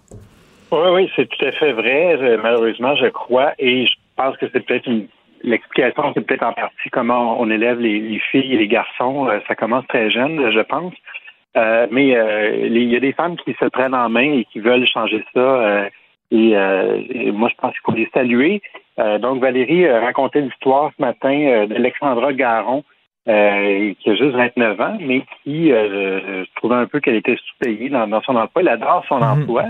Mais tu sais, à un moment donné, tu regardes à gauche, à droite, tu parles à d'autres gens, tu te dis, ouais, finalement, peut-être un peu sous-payée. Euh, elle a demandé une augmentation, euh, ce que quand même peu de gens en général font dans la vie, mais elle a osé demander une augmentation à son patron. Euh, son patron lui a donné en partie son, augmentation, mais pas complètement. Elle s'est dit, ouais, attends un peu, là. Fait que là, elle est allée déposer sa candidature à une autre entreprise, puis elle a eu une offre vraiment intéressante. elle est retournée voir son patron, puis elle a dit euh, Peux-tu accoter ça? Puis euh, finalement, elle voulait rester à son emploi. Elle aime son, entreprise, son patron, ses collègues, mais elle trouvait juste qu'elle était sous-payée. Fait que euh, des fois, il faut mm. il n'y a rien comme d'aller voir ailleurs puis d'avoir une offre sur la table pour convaincre son patron de de, de, donner l'augmentation. Fait que c'est ce qu'elle a fait, puis elle est encore à l'emploi là-bas. Puis tu sais, ça montre vraiment que dans la vie, demandez et vous recevrez, tu sais. Mais oui. Et des fois, ça vaut la peine. Non, non, les filles, des fois, ont de la misère à, estimer leur valeur. Moi, je dis tout le temps en riant, un, gars super moche se regarde dans le miroir puis se trouve bien beau, puis une fille très belle se regarde dans le miroir puis se trouve bien laide. on, est, on est mal fait comme ça. Euh, écoute, euh, Sylvain, euh, te parlé hier, justement, d'un couple qui était dans le fin fond du bois puis qu'il n'y avait plus besoin de, de Hydro-Québec. Aujourd'hui, un autre texte de Julien McEvoy, un gars, il a vu sa facture d'hydro réduite de 78% grâce à des panneaux solaires. Puis je regarde la photo, le gars, il vit pas dans le plein milieu de la campagne. Oui, ben là, la réduction de 78% c'est pour son chalet qui est à Saint-Donat. Euh, là, c'est là que la différence est la plus importante. Euh, et, mais là, il, est tellement fan des, panneaux solaires qu'il s'en est installé aussi sur sa maison dans Rosemont. Ça, on voit pas ça à tous les coins de roue euh, dans Rosemont. Ben Quoi qu'on on les voit pas nécessairement de la rue, mais je pense pas qu'il y en a tant que ça, des gens comme ça, à l'avant-garde comme ça. Euh, donc, il en a mis aussi sur son sur sa propriété à Montréal et euh, là aussi les, les, réductions de, de factures d'hydro sont, sont, importantes, mais peut-être pas aussi importantes qu'à Saint-Donat. Mais à Saint-Donat, c'est passé de 5500 à 1200 dollars par année. Fait que ça, c'est quand même intéressant. Là, euh. et on sait que les tarifs d'eau augmentent à chaque année aussi. Fait que là, euh, lui, c'est sûr que ça a coûté 30 000 pour installer ses panneaux et tout ça. Il faut qu'il amortisse ça sur plusieurs années. Euh, mais tu sais, si tu as confiance dans la technologie puis que mm. tu, y crois, ben je pense que ça peut valoir la peine. Puis en plus, ça a l'air qu'il y a beaucoup de ben, relativement plus de pannes à Saint-Donat qu'à Montréal. Donc là, au moins, même s'il y a des pannes, toi, tu t'en fous, c'est un panneau solaire. Écoute, j'ai reçu, euh, quoi, il y a une semaine, euh, mon nouveau compte d'électricité. Puis pourtant, on essaie de faire attention, on essaie de faire attention à la maison, mais me dire, c'est quelque chose, ça coûte cher l'électricité. Je pense qu'il y a, bien des gens qui regardent ça en disant, je peux-tu me faire moi aussi installer des panneaux? Et en terminant, un investissement de 50 millions de dollars de la caisse qui s'envole en fumée. On en parle souvent avec Yves de ce genre d'affaires-là. Oui, c'est ça. Mais là, dans le cas de la Caisse de dépôt, je pense que c'est le troisième en, deux ans. Là. Il y avait eu Celsius Network, les crypto-monnaies, 200 millions de perdus. Ensuite, il y a Azure, une, entreprise d'électricité en Inde. On ne sait pas encore combien ça va leur coûter, mais on parle de plusieurs centaines de millions de dollars probablement aussi. Et là, Zebec, c'est une entreprise québécoise. Ça, c'est quand même triste. on dit souvent qu'il faut que la Caisse investisse dans les entreprises québécoises, mais encore faut-il bien les choisir. Et là, dans ce cas-là, ils ont investi ça à la fin de 2020, puis là, on est rendu au début 2023, puis le 50 millions est déjà perdu. L'entreprise euh, a fait faillite finalement. Et euh, comme ça arrive trop souvent, ben là, c'est une entreprise américaine qui ramasse les actifs de cette entreprise-là. Ils ont une usine à, Blainville et euh, ils avaient fait une acquisition avec le financement de la caisse et j'ai l'impression qu'il y a quelqu'un qui n'a pas fait ses devoirs dans ce dossier-là. une entreprise qui existait depuis plusieurs, plusieurs années et puis là, la caisse arrive, puis ça, ça ferme au bout de deux ans. Là, mm. Ça ne peut pas fonctionner. Euh, et puis c'est 50 millions, là, tu sais, c'est C'est pas rien, là, 50 millions, là, effectivement. Euh, et en terminant, ben, j'attire l'attention des gens, là, on n'a pas le temps d'en parler, mais j'attire l'attention des gens sur la chronique de Ghislain Larochelle qui pose une sacrée bonne question. Qu'est-ce qui est mieux, être locataire ou propriétaire? Les deux ont des bons côtés, des mauvais côtés. Être propriétaire, c'est le fun, c'est ta maison, mais tu as des tracas, il faut que tu t'occupes des rénovations, puis tout ça. Être locataire, ben, tu donnes de l'argent à un propriétaire plutôt que de payer une hypothèque, puis tout ça. C'est pas évident de faire le choix. Le texte de Ghislain Larochelle est super intéressant lire dans la section argent. Merci Sylvain Larocque. Bonne journée. Merci. Bonne journée. Martino. Pour l'instant, nos avocats nous disent que tout est beau. Je passe donc un message C'est les services secrets. à un espion à la retraite Personnel notre grata. pour que l'opération se déroule C'est imminent, c'est une question d'heure. la plus grande discrétion. Un journaliste, pas comme les autres. Normand Lester. Oh, Normand, que j'aime le titre de ta chronique. Alors, tu parles de ce qui se passe en France. Les Français qui sont tout énervés, qui collent au plafond, qui déchirent leur chemise parce qu'on leur demande de repousser l'âge de leur retraite de deux ans. Au lieu de prendre leur retraite à 62, ils vont prendre leur retraite à 64. C'est bien épouvantable. Et euh, le texte que tu as écrit, euh, le titre que tu as donné, c'est Les Français et le droit à la paresse. Ben oui, puis, même si c'est monté à 64 ans, ils vont être encore derrière tous les autres pays d'Europe et une grande partie des, des, pays du monde aussi où la retraite, normalement, c'est à 65 ans, sauf bien sûr pour euh, des cas particuliers. Et puis, ben, eux autres, ben, en fond, là, ben, c'est, écoute, c'est grave ce qui se passe, assez, hein, puis à chaque, fois depuis, euh, quoi, de, depuis 20 ans, 30 ans, qu'un gouvernement essaie de se mettre aux normes internationales, aux normes de l'Union européenne, eh bien, il y a des manifestations épouvantables en France pour empêcher qu'on euh, euh, mette l'âge de la retraite euh, à, à, à, 65 ans. Ben, c'est ça que Macron voulait faire aussi, mais là, il a cédé puis il est tombé à 64 ans. Donc, ils, ils, sont loin derrière les autres pays européens. Il y en a certains qui sont déjà rendus à 67 ans et, et ça va monter euh, probablement encore plus haut. Il y a même la, euh, la Norvège là, qui va mettre euh, une dont la loi va faire que l'âge de la retraite va être en fonction de l'espérance de vie. À chaque fois que l'espérance de vie va augmenter de huit mois, l'âge de la retraite va augmenter ben oui. d'un an. Ben, écoute, c'est inévitable à cause du fait que euh, dans les sociétés occidentales, il y a un déficit démographique, on fait plus de bébés, donc ben il y a de plus en plus de, euh, de personnes âgées qu'on doit faire vivre, et donc ça prend des recettes supplémentaires, et une des, une des façons de faire ces recettes-là, c'est d'avoir plus de monde qui travaille et qui paie des taxes. C'est incontournable. Et écoute, euh, vraiment, j'attire l'attention des gens sur ton excellente chronique euh, où tu dis que pour certains militants, le travail est presque une valeur de droite. Ça n'a pas de bon sens de nous obliger à travailler. Écoute, euh, un slogan dit Macron nous condamne à deux ans ferme, comme si c'était de la prison. Mais comme tu le dis, Normand, est-ce qu'on a le choix? On fait de moins en moins d'enfants. Il y a de plus en plus de gens qui vont à leur retraite et vivent de plus en plus longtemps. on n'a pas le choix, là. Ben, euh, ben, l'autre façon, bien sûr, c'est de faire venir des dizaines en Europe, des dizaines de millions de personnes d'Afrique et du Moyen-Orient. Puis on sait déjà les tensions épouvantables que ça cause, l'immigration illégale en France provenant justement d'Afrique et du Moyen-Orient. Donc, si tu décides, bon, ben, on va compenser ça en faisant venir beaucoup de monde, ben, tu vas augmenter encore les tensions euh, raciales là, entre euh, les Français de souche et les autres, puis ça va être comme ça dans, euh, dans tous les pays, et c'est et c'est ça qui explique que le vote va de plus en plus à droite. Mais c'est particulier en France parce qu'en France, il y a une longue tradition. Hein. Euh, euh, dans ma chronique de ce matin, je, euh, je rappelle le cas euh, de Lafargue. Donc, c'est un militant euh, de la fin euh, des années euh, euh, 1800 qui a écrit un livre, Le droit à la paresse où justement il disait ben voilà c'est ça. Mais lui-même, hein, c'était le genre de Karl Marx et lui-même pour vivre, il vivait des subsides de Frederick Engels, comme d'ailleurs son beau-père euh, Karl Marx. Alors il était, ah, puis évidemment il y avait comme meilleur ami l'anarchiste Proudhon, là, le type qui disait la propriété, c'est le vol.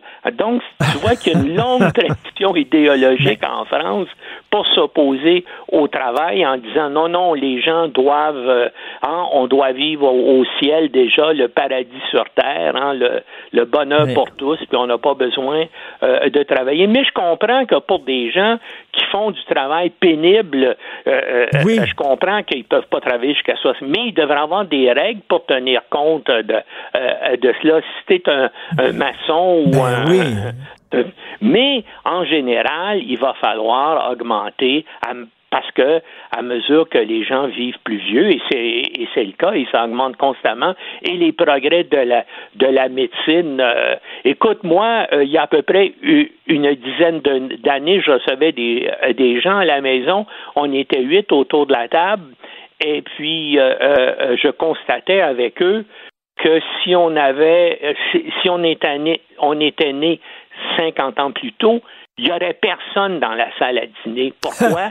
Parce qu'on serait tous morts, Ah. sauf que la médecine nous a sauvé la vie et on continue d'être d'être vivants. Et, les, et, et la médecine, euh, il n'y a rien qui dit qu'il y a un plafonnement là, de l'espérance de vie, sauf bizarrement aux États-Unis où effectivement ça plafonne et ça régresse, là, mais c'est pour des raisons, bien sûr, de, Et, de- et- et- et tu sais de quoi tu parles, Normand, hein, parce que toi, t'es- t'étais mort cliniquement et la, la Deux médecine, fois, deux deux fois, et la médecine te ramenait à la vie. Oui. T'étais cliniquement mort. Oui, oui. Écoute, c'est incroyable. On est très content de t'avoir encore parmi nous, mon cher Normand. Hey, t'imagines, toi, essayer de gouverner un pays comme la France? Ils sont tout le temps en grève générale. Tout le Oui, temps. oui. Ben écoute, j'ai vécu là euh, quatre ans de ma vie, hein, je, je le sais. Et puis bien sûr, il y a des mois là où il y a où il y a quatre fins de semaine de suite de congés.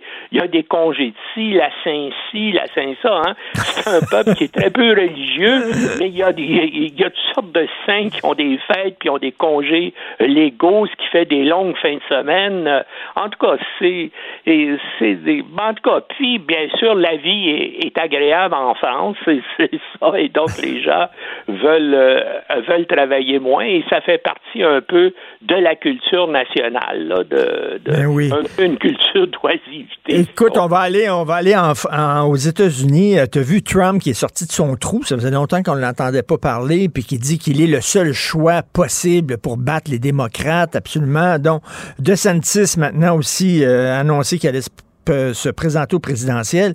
Les républicains vont choisir qui, tu penses? Écoute, je le, je le sais pas, mais il y a un fort mouvement au sein du Parti républicain, un, mouvement quasi clandestin, là, qui, dit qu'il faut pas que ce soit Donald Trump. Comme puis bien sûr, beaucoup des gens qui financent le parti aussi euh, euh, pensent euh, la même chose. Regarde ce qui se passe actuellement à Fox News, hein? Et puis même le, euh, le grand patron de Fox News, donc le multimilliardaire euh, australien qui contrôle ça, lui-même dit que Trump est un menteur et puis que il faut il faut prendre. Donc euh, Trump Trump euh, va, bien sûr, sa base reste là, donc il y a encore, et, et ça c'est extraordinaire, il y a encore probablement 30 millions d'Américains au moins aux États-Unis qui sont avec Trump à la vie, à la mort.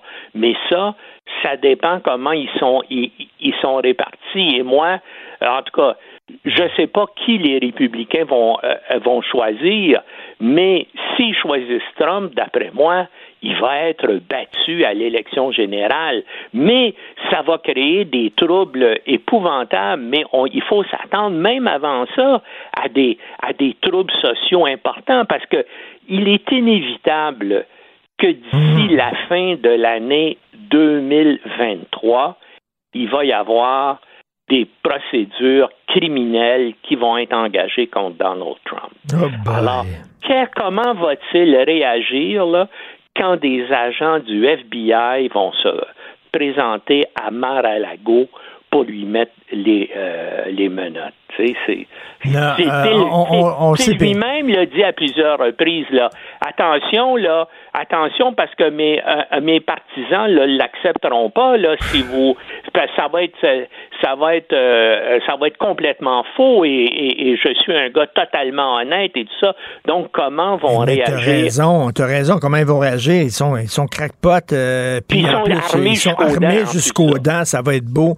Donc, à lire aujourd'hui ta chronique sur les Français et le droit à la paresse. Merci, Normand Lester. Salut. Salut. Pour une écoute en tout temps, ce commentaire de Normand Lester est maintenant disponible sur l'application Cube ou en ligne au cube.ca. Tout comme sa série Normand Lester raconte. Découvrez deux saisons d'enquête et d'investigation sur la politique américaine, l'espionnage et le monde interlope. Cube Radio. Confrontant, dérangeant, divertissant. Richard Martineau, il brave l'opinion publique depuis plus de trois décennies.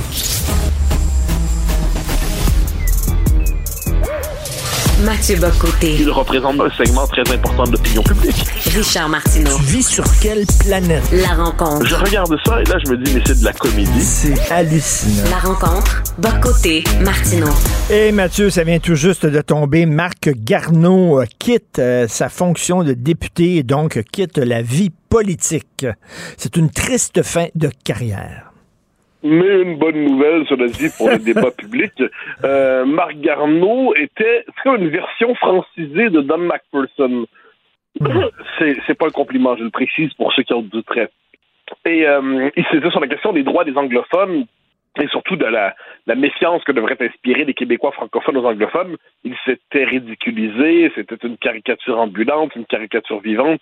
Alors, nul ne voudra réduire Marc Garneau à son passage en politique. C'est un homme qui, dans sa vie, a fait autre chose et pour le mieux. Mais pour son passage en politique, c'était catastrophique, c'était calamiteux. Peut-être a-t-il compris que ce n'était pas sa place. Ce qui est certain, toutefois, c'est que pendant son passage, il aura contribué à, il aura, il aura vraiment joué le rôle du Canadien français de service qui n'aime rien tant que que plaire aux maîtres anglophones en laissant croire qu'il est persécuté lorsque lorsque son peuple lorsque lorsque les Québécois réclament simplement qu'on respecte leurs droits. Comment tu euh, vois ça, toi, sa démission? Qu'est-ce qui l'a amené à, à s'en aller? Est-ce qu'il a vu que finalement il était trop critiqué ou quoi?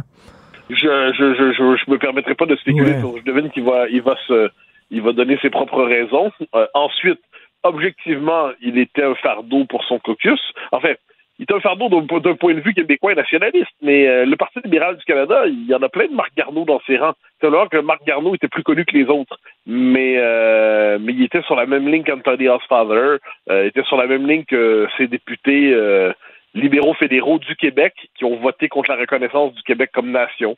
Donc, tu vois, c'est une, aile. Ensuite, euh, on, verra les raisons qu'il donne, mais ce qui est certain, c'est que son passage politique s'est euh, déroulé sous le signe d'une euh, déloyauté maximale à l'endroit de son propre peuple. Écoute, j'ai un auditeur, Louis Routier, je le salue, qui m'a envoyé des, messages publiés sur le site du CIUS de l'île de Montréal. Et le CIUS de l'île de Montréal euh, euh, poste des messages sur son compte Twitter, Facebook, dans les deux langues.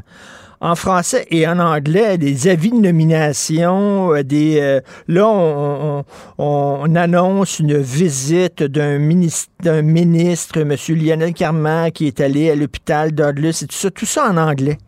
En anglais et en français. Veut dire, dans- D'un côté, le gouvernement nous dit on prend la défense du français à cœur. De l'autre, un CIUS, qui est un organisme gouvernemental, publie dans les deux langues à Montréal. Ben, t'as absolument raison. T'as absolument raison. Alors, je, je savais pas que c'était le cas. Ouais. On voit, cela dit, que c'est souvent le cas d'une manière ou de l'autre. Mais quand c'est signalé, il faut évidemment le critiquer le plus sévèrement du monde. Parce que si l'État lui-même considère que le français est une langue sur deux, donc une langue optionnelle, il n'y a aucune raison pour que les, les immigrants euh, l'apprennent. Euh, Il n'y a, a aucune raison. C'est à un il faut arrêter de se conter des histoires. Le, le- le bilinguisme étatique québécois, c'est pas pour la minorité anglaise, la minorité historique anglaise qui, elle, a ses services et ainsi de suite. Il s'agit de savoir si l'identité publique du Québec est une identité francophone ou une identité bilingue. Si c'est une identité bilingue, comme c'est le cas très souvent en ce moment, ben le français c'est pour les francophones, les, les- les bons vieux francophones de souche, et, et- et ceux qui ont eu le malheur de, de se greffer à eux, de s'intégrer à eux. Et pour le reste, ben, l'anglais devient la, véritable langue commune, bien qu'on n'ose pas le, le dire comme tel. Donc ça, ben, c'est un indice parmi d'autres. Ensuite, euh, reste à voir si, euh, puisque c'est signalé désormais publiquement, est-ce que le CIUS en question va s'amender? Euh, ce serait la pro- pro- prochaine étape à faire. Il faudrait téléphoner à ce CIUS pour demander pourquoi vous fonctionnez en bilingue. Vous n'êtes pas au courant que le français est la langue commune. Dans quelle mesure la loi 96 vous permet de faire ce que vous faites en ce moment? Ce serait la, prochaine étape à faire et elle serait tout à fait intéressante. Écoute, un autre, un autre auditeur qui nous écoute, Simon Pelletier, qui m'a envoyé. Écoute, je sais pas si c'est un coup d'éclat pour le 8 mars, aucune idée, ou c'est vraiment une annonce euh, euh, à long terme. Là, Monsieur Muffler, on connaît tous Monsieur Muffler. Ça a l'air que ça va devenir Monsieur Mécanique 3, euh, Mécanique 360, parce qu'on veut se dégenrer. Je sais pas, qu'est-ce que tu en penses de ça? Je suis allé sur le site internet, puis effectivement. Ben, c'est oui, j'ai vu, j'ai vu, j'ai vu ce que tu m'as, envoyé. Non, c'est, pas, pas surprenant. C'est, pas surprenant. C'est- la logique de l'époque qui se déploie. T'as, envie de, de l'autre côté, ça relève du comique involontaire. là. J'imagine la gang de, la gang de gars euh, du service des relations publiques se dire ensemble, ouais, euh, il faut se, comment ils disent les jeunes, là? faut se dé, dégenrer. Faut se, dé, faut se dégenrer. Ben, on va se, dégenrer. là, ça donne mécanique 360. Il y a un côté là-dedans, c'est ridicule. Par ailleurs, là où c'est, c'est au-delà du, au-delà du comique, c'est c'est l'idéologie qui commande ça? D'un côté, M. Moffleur qui apparemment doit dégenrer le Moffleur, donc devient mécanique 360, mais de l'autre côté, t'as le, le planning familial en France qui t'explique aujourd'hui, dans un lexique du vocabulaire euh, adapté aux trans, notamment, qu'on ne peut plus considérer que le pénis est par exemple l'organe sexuel mâle. Le pénis est un pénis en tant que tel, mais ça n'a aucune connotation mâle ou femelle d'une manière ou de l'autre. Donc c'est aussi étrange que cela soit, cela participe à la même révolution qui consiste à vouloir abolir toutes les représentations sexuelles d'une manière ou de l'autre, que ce soit dans l'organisation, euh, dans l'ordinaire de la vie sociale. Le- Généralement, c'est des hommes qui s'occupent des muffleurs, c'est généralement des messieurs. Puis de l'autre côté, ben, qu'est-ce qui caractérise un homme ou une femme? De l'autre côté, on le sait aujourd'hui, un homme peut être enceinte. Et puis, euh, donc, tu vois, on est dans une espèce d'époque de confusion généralisée. Et avec cette originalité qu'on est, bon, c'est le 8 mars, hein, la- pour les uns, c'est la journée de la femme, pour les autres, c'est la journée internationale des droits des femmes. Chose certaine, c'est qu'on est dans une époque qui peine à identifier les droits des femmes parce qu'on n'est plus capable de savoir ce qu'est une femme. Ben c'est ça, exactement. Et écoute, le monsieur Net, il doit se sentir tout seul, là, parce que son chum, euh, monsieur Muffler, il a changé de sexe. Le monsieur Net, il est dans son coin, puis il dit Qu'est-ce que je fais? Là? Je reste-tu monsieur Net ou quoi? Mais là, il veut, il veut- pas devenir Madame Net parce que ferait une forme de régression, genre aux représentations antérieures et genrées de ce qui Il va peut-être dire Ye- Yelnet. Yelnet, c'est pas, c'est pas inimaginable. Ce serait toujours possible. mais, mais, mais, mais, cela dit, on, on en rit, mais de l'autre côté, faut bien voir à quel point c'est sérieux tout ça. C'est-à-dire que on- il y a une entreprise, pas une entreprise, le terme entreprise est peut-être pas le bon, mais il y a une idéologie en fait qui se déploie et qui brouille notre rapport au réel et qui fait que nommer le réel est devenu scandaleux. Euh, j'ai eu l'occasion de t'en parler récemment, mais j'y reviens parce que c'est- intéressant. En Écosse, le gouvernement de Nicolas Sturgeon a, a fait une, euh, qui, qui a démissionné depuis d'ailleurs, autour de cette question-là, a fait une loi pour qu'il soit possible de changer d'identité de genre dès 16 ans sur simple notation administrative, sans qu'il y ait eu par ailleurs un changement de sexe. Euh, donc là, autrement dit, l'identité de genre, puisqu'on nous dit que c'est assigné à la naissance et c'est pas reconnu à la naissance, ben il faut permettre aux jeunes qui auraient des doutes sur son identité de genre de- d'en changer le plus rapidement possible. Ok. Là, le problème, c'est que on a eu un, il y a un homme qui avait été condamné à deux reprises pour viol, qui a dit ben moi je m'identifie désormais comme puis il était en prison, il est en prison, je m'identifie désormais comme femme, je veux aller dans une prison de femmes. malin, malin le renard. Alors là, euh, ça crée une espèce de, de tumulte immense dans l'opinion publique avec raison. Et le type, finalement, n'a pas pu aller dans la prison pour femmes parce que le gouvernement a dit, ouais, dans certaines situations exceptionnelles, même si quelqu'un se dit de- d'un autre genre, d'un nouveau genre, on on n'est pas obligé de le reconnaître. Bon, ben, comme quoi le réel finit toujours par nous rattraper. Hein. Le réel, c'est quand ça cogne. Le réel, c'est quand ça frappe. Le réel, quand c'est ce qui ne se plie pas exactement à, à nos désirs et nos fantasmes. Euh, on le voit dans le sport. Euh, pour la parité, on le verra demain. Je comment faire de la parité si tu peux pas savoir d'avance si une personne euh, est homme ou femme, euh, ou si tu te retrouves avec des gens qui sont sur le mode queer et ainsi de suite. Donc, on entre dans une espèce d'époque un peu ubuesque, un peu ubuesque, et on sait pas exactement comment se retrouver là-dedans. Euh, nous, à la rigueur, parce qu'on passe notre temps à s'amuser à, à analyser ces mouvements idéologiques-là, on, finit par s'y retrouver en riant euh, ou, ou en pestant. Mais j'imagine, euh, j'imagine, je vois, un, un honnête comptable, je sais pas, qui a, qui a 63 ans, qui travaille fort, il gagne sa vie. Tu sais, il, il vraiment, mais, mais il passe pas sa vie à étudier ces choses-là, ce qui est plutôt très bien. Imagine une société où il y aurait que des gens comme toi et moi, ça, ça fonctionnerait moins bien. Je dirais, mais bon, qu'il y en a quelques-uns, je devine, ça passe.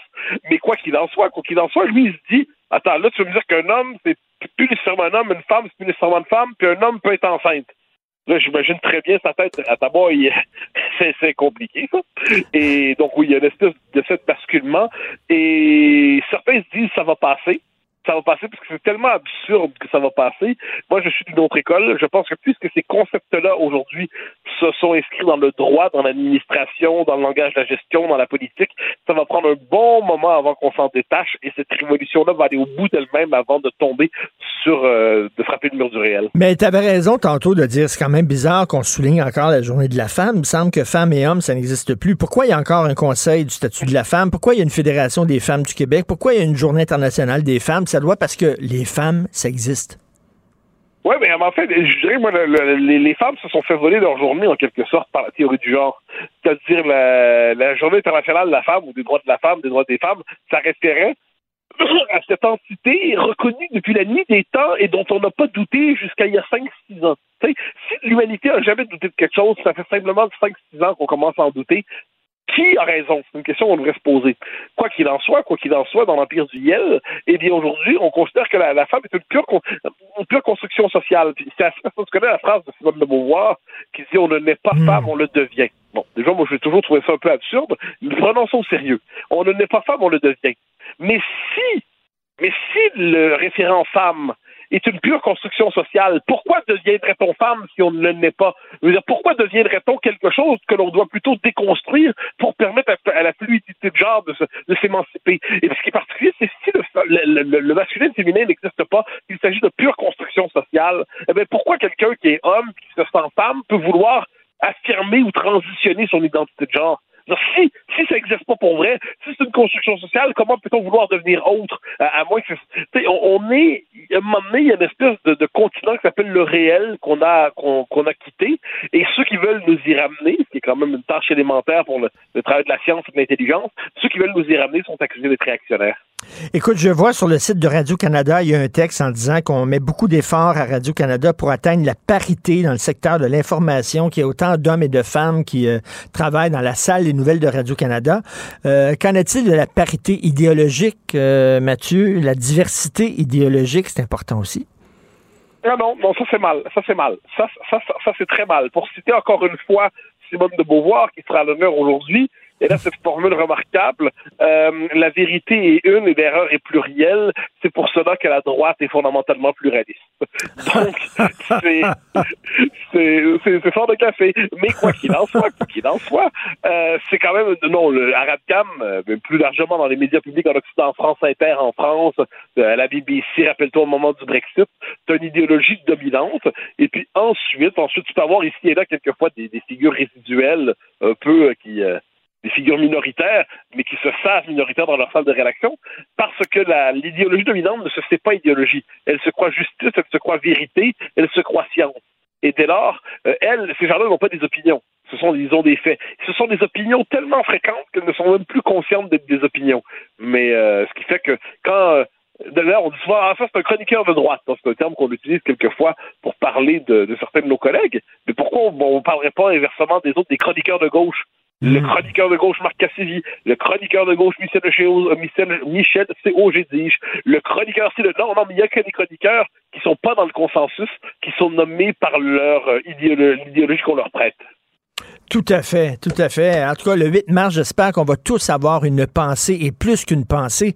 J'espère que les sociétés démocratiques euh, euh, vont aujourd'hui euh, rendre hommage aux femmes iraniennes qui se battent contre Ah, le ouais. régime le plus misogyne et le plus patriarcal au monde.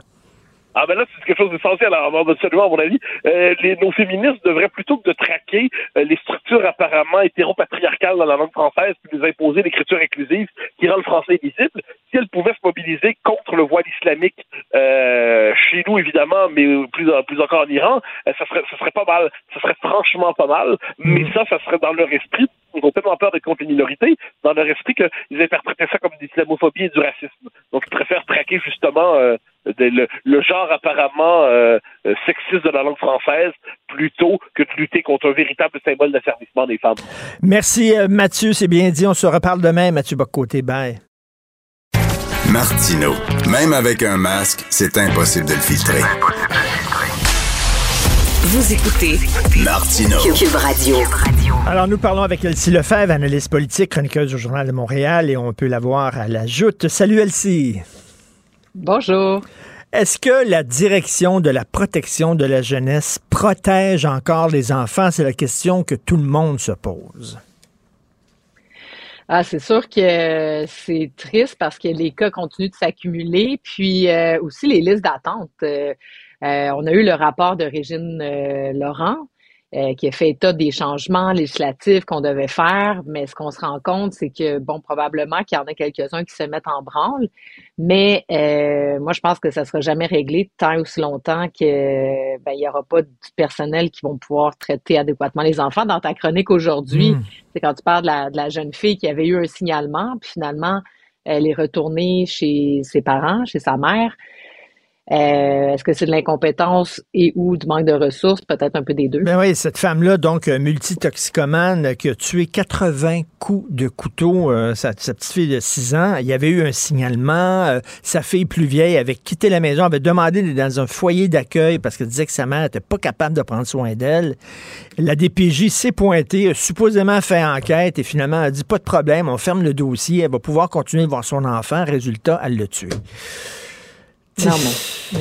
On regarde ça, tu sais, à- au lendemain de Granby, on avait dit plus jamais ça, faut pas que ça arrive, tu sais, ça, ça s'est passé en 2020, là, c'était pas au lendemain de Granby, mais reste que quand même, là, euh, on se pose des questions. Ben, c'est sûr qu'il y a des similitudes entre les deux cas, là, dans le sens où quand il y a des, un signalement à la base, normalement, euh, puis si la, tu sais, je veux dire, je savais pas ça, que la plus vieille avait quitté euh, le domicile, c'est clairement, il y a des enjeux. Tu sais, je veux dire, en même temps, c'est pas évident, là, parce que, tu sais, on joue, à- bon, on joue, les personnes qui prennent ces décisions-là ont quand même la, le- la vie, le futur d'un enfant, l'extraire de son milieu familial. C'est sûr que ça a des conséquences terribles, mais en même temps, à un moment donné, on peut pas non plus euh, tolérer des choses comme ça. Tu sais, je veux dire, pour qu'elle en soit venue à ça, là, il y a eu déjà des signes précurseurs, Et- et assurément. écoute, Elsie, ah. le, le gars qui a tué sa femme, 13 arrestations au cours des derniers mois, deux jours avant qu'il a tué, ils l'ont arrêté. Le gars, là, euh, voie de fait, euh, etc. On savait qu'il était dangereux, arrêté 13 fois. Puis il a pu tuer sa femme. tu sais. Ah, c'est fou. Ah non, c'est ça. Ben, c'est fou. Puis, euh, mais reste que le- les ressources, là, il y a des listes d'attente. euh, euh, J'oublie son nom, là, la, la, la, la dame qui a écrit, là, elle était à TVA Sport pendant longtemps, elle a été une enfant de la DPJ, puis là, elle a écrit un livre, Odette. poing, puis elle fait la recension. Oui. c'est ça. fait la recension presque chaque mois des listes d'attente à la DPJ, puis tu te dis, mais ça n'a aucun sens. Mais, tu sais, je me mets dans la place du gouvernement, là.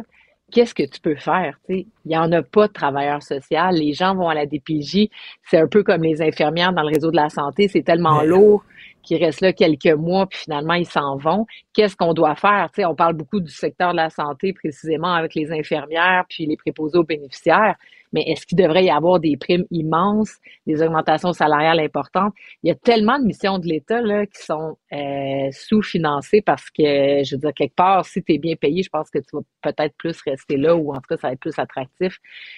En tout cas, on revient à la question des baisses d'impôts, mais en tout cas, tout est, tout est dans tout. Là, mais... écoute, dans quelques minutes, tout de suite après toi, je vais parler à Gaétan Barrette, qui doit rire dans sa barbe parce que euh, François Legault, qui s'est toujours présenté comme monsieur décentralisation, semble vouloir de plus en plus centraliser en éducation et en santé. T'en penses quoi?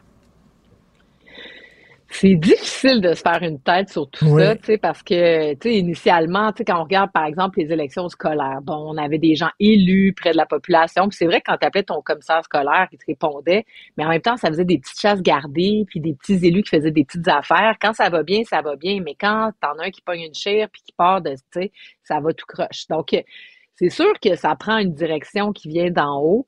Mais en même temps, François Legault ne pourra pas nommer tous les administrateurs un peu partout au Québec. À un moment donné, François Legault ou son ministre euh, ou même l'agence euh, de santé. Donc, il faut que tu laisses aussi le terrain s'organiser puis se mettre euh, des, des, des, ben, des pare-feux puis des gens compétents en place. Donc, moi, je comprends. En même temps, le statu quo est pas possible. Donc, moi, je me dis, là, pour ce mm-hmm. qu'ils vont essayer de faire dans les prochaines semaines, dans les prochains mois, le projet de loi qui va mettre de l'avant euh, ben, coudon, peut-être qu'il faut l'essayer. Tu sais, moi, les deux mini-hôpitaux annoncés hier, là, ben, en fait, qui étaient annoncés en campagne électorale, puis euh, bon, on fait un pas de plus. Moi, je suis contre ça dans mon ADN, là, ça, ça, ça m'horripile. Je me dis, comment qu'on peut pas faire dans le public ce qu'on fait dans le privé, mais en même temps, tu te dis, coudon, tu sais, moi, j'ai mal à la hanche, là, ça fait quatre ans. Puis, je veux dire, je suis poignée dans le système, puis, tu sais, je veux dire, euh, qui, comme, mais j'ai mal, là. Hmm. Fait que là, j'attends mon tour, comme tout le monde, mais tu sais, je peux plus dormir, euh, tu sais, je prends des pilules. Euh, ça a-tu du bon sens? Non, mais pour vrai, que la solution est, dans le privé. C'est théorique ou c'est vrai, là, as ça, toi? Ah non, c'est vrai. Ah, ouais, non, ah oui? c'est plus que vrai. Ben oui, c'est ça. Fait que là, tu te dis, bon, tu sais, je suis pas en train de mourir, là. Fait que, ben j'attends mon tour. Mais, tu sais, quelque part, ça, ça quand ça fait, un peu. Ça fait quatre ans que tu as mal à la hanche et tout ça. Et là, ça zigonne dans le système et t'as pas encore... Euh, eh ben... C'est ça. Ben non, c'est ça. Fait que, puis c'est un cas anecdotique. Il y en a des milliers d'autres. Les gens qui attendent pour des biopsies, qui attendent pour des examens en cancer. Donc là, tu te dis, bon, est-ce que... Parce que, tu sais, dans les, les, petits hôpitaux, les méga cliniques, là, comme le dit Gaétan Barrette, ça se fait déjà au Québec. Donc, si tu as des assurances privées, tu peux y aller. Ou encore, là, ça va être la RAMQ. Mais la RAMQ, tu sais, ça va être beau les premières années. Là. C'est sûr ça va être merveilleux là, parce que, tu sais, le gouvernement va faire des tarifs et tout ça. Mais là, à un moment donné, le privé, comme ça a été le cas dans les CHSLD privés, va dire, ah ouais, mais tu sais, pour avoir le niveau de service, il faudrait que vous m'augmentiez. Puis là, le gouvernement va dire non, on n'augmente pas. Fait que, Bon, mais en même temps, en ce moment, on n'a pas. Fait que si on en a un peu plus, peut-être que ça va aider. Puis, tu sais, la clé de l'affaire, c'est quoi là, derrière tout ça? C'est que, en principe, il n'y aura pas de syndicat là-dedans. Fait que s'il n'y a pas de syndicat, c'est là que ça change tout. Parce que là, on n'est pas obligé là, de suivre des mmh. conventions. Puis moi, je suis mmh. pro syndicat, là. Mmh. C'est ça le pire. Mais à un moment donné, dans le réseau de, dans le réseau de la santé, ça, je pense que ça devient trop lourd. Les corporatismes, tu sais, les médecins, c'est la même affaire, là, dans le fond. Les infirmières. Fait que peut-être qu'à petite échelle, sans syndicat, mais tu sais, on peut pas avoir un système comme ça à grande échelle non plus. Là, mais tu je reviens toujours là-dessus. J'ai l'impression, et tu partages peut-être cette impression-là, Elsie, que le système pète de partout. Là, c'est la SAC. C'est le foutu bordel, la SAC. Et c'est pas rien qu'à mm. cause du système Internet puis tout ça. Il y, a des, il y a des problèmes profonds à la SAC. Et, écoute, le système de santé pète, le système d'éducation pète. Là, c'est rien pour Christy, renouveler ta, ta, ta, ta plaque d'immatriculation. Les passeport au fédéral, c'est le bordel aussi. Qu'est-ce que tu en penses? Ben, la SAC, tu je veux dire, la SAC, c'est un enjeu d'implantation. Donc, euh, ils ont mal fait les choses. Normalement, quand tu fais quelque chose comme ça, tu l'annonces bien en amont pour dire aux citoyens, il y a un nouveau système qui s'en vient, préparez déjà à l'avance vos petits dossiers pour être capable de faire ci, faire ça. Ça, c'est d'une part. Puis ensuite de ça, ben, tu sais, essaies de, le tester à petite échelle. Tu sais, il aurait pu le tester, je sais pas, moi, dans la région de les Laurentides. Puis là, c'est juste les Laurentides qui laissaient pendant deux mois. Puis tu laisses en place l'autre système, tu sais.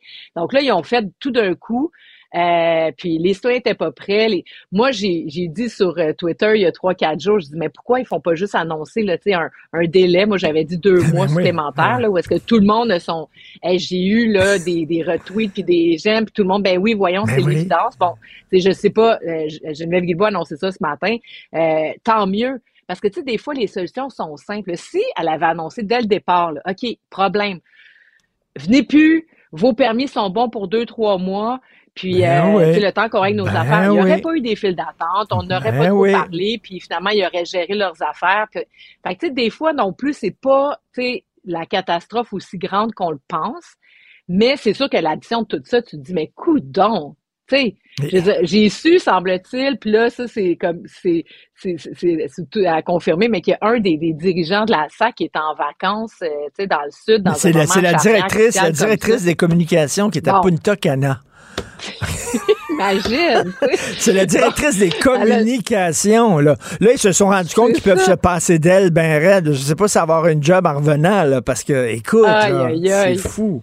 Tu sais, puis je, voyais le monsieur Marcelet, tu sais, je disais, bon, qui a certainement des compétences en gestion, mais je pense que les communications, c'était pas nécessairement sa force. Il était dans le fond d'un sous-sol, je sais pas trop, avec du Wi-Fi qui coupait en train de gérer la crise. Puis il devait se dire, aïe, aïe, mon, ma fille, tu sais, des est en vacances au moment crucial où j'ai plus besoin d'elle dans les 20 dernières années, tu Et et t'as le VP, marketing de la SAC qui était à l'émission de Philippe euh, Vincent Foisy ici et qui a dit, savez-vous quoi, ça pourrait être pire? Ah, tu Est-ce qu'on pourrait dire comme- ça pourrait être mieux aussi? Est-ce qu'on peut dire ça? Ouais. Ben, c'est ça. En même temps, tu sais, je pense qu'on est sévère envers nos services publics, on a raison, mais il se fait des, des milliers de choses exceptionnelles chaque jour. Tu sais, je veux dire, les missions de l'État là, sont partout. Là. Nos enfants sont dans les écoles. Tu sais. Fait que nous, c'est sûr qu'on ressort ce qui tu sais, va tout croche, puis c'est normal. Mais tu sais, le système fonctionne quand même. Tu sais, je veux dire, quand tu vas pour... tu sais, donc, il faut pas non plus, là, je pense, là, jeter le bébé avec l'eau du bain puis tu sais, être trop démoralisé. Je pense que globalement, on est une société en santé. Le Québec, si on se compare dans le monde, on est une des sociétés les plus prospères, les plus efficientes, le niveau de bonheur le plus élevé. Bref, mais on Mm. peut vraiment être meilleur. Puis quand ça arrive, c'est vraiment décourageant parce que tu as l'impression d'être dans une république de bananes. Et en, terminant, Mélanie euh, Ménard, là, qui a décidé là, de porter plainte contre un, gars qui la harcelait, euh, c'est fou le nombre de femmes, de personnalités publiques féminines qui reçoivent des insultes à caractère sexuel puis des dick pics. C'est débile. Ah, ça, je comprends pas ça. faut avoir euh, clairement un problème de, je sais pas, là, d'estime de soi, d'ego, de, de, de, je sais pas, moi, de virilité manquante ou je ne sais quoi pour, c'est quoi le but? Puis, tu sais, ça fonctionne, ceci dit, parce que c'est agressant, de recevoir Ben, ça. mais Puis hein. recevoir des menaces euh, à la base, euh, que ce soit des, tu sais, je veux dire, c'est, donc, euh, je sais pas comment on peut s'en sortir. Je pense que c'est par l'éducation, clairement. C'est l'éducation des, des, des enfants, là, je, femmes et, et, et hommes, là, ben, garçons et filles. Euh, mais là, c'est le 8 mars aujourd'hui. Je pense que c'est le moment aussi de se rappeler qu'il reste encore des combats à mener. Euh, quand on regarde la question de l'avortement, souvent quand il y a les élections fédérales, il y a des gens qui disent ah ben là, les parce que moi je suis inquiète des conservateurs, notamment par rapport à la- la- l'avortement. Sais, Puis là les gens seront ben non, c'est réglé ces affaires-là. Mais tu regardes qu'est-ce qui se passe aux États-Unis puis tu regardes les, les cocos là dans l'Ouest canadien là, il y en a qui ont qui ont sensiblement les mêmes combats. Puis les les, les, les groupes qui financent les anti-avortements, euh, ils ont beaucoup, beaucoup d'argent, puis il y a des députés qui sont financés par ça, ici même au Canada. Donc, euh, tu sais, pour rester à l'affût, Mhm. puis euh, voilà. Mais célébrer fait. quand même que ça et, va bien. là. Et il faut penser avoir une pensée toute particulière pour ces femmes afghanes hein, qui risquent leur vie Ah, euh, pour retrouver leur liberté. Vraiment, c'est des femmes courageuses. C'est un modèle de féminisme. Elle devrait être appuyée par toutes les femmes du monde entier. Merci. Toujours un plaisir de te parler, Elsie Lefebvre. Merci beaucoup. Salut. Au revoir. Avis à la gauche. Ben oui, on le sait. Martineau, ça n'a pas de bon sens comme il est bon. Vous écoutez Martineau. Cube Radio. François Legault qui s'est toujours présenté comme Monsieur décentralisation. Il faut décentraliser. Soudainement, euh, redécouvre les vertus de la centralisation en éducation et en santé. Et il y a un homme qui doit rire dans sa barbe. C'est le docteur Gaétan Barrette, ancien ministre de la Santé, collaborateur à la Joute. Monsieur Barrette, est-ce que vous rigolez ces temps-ci?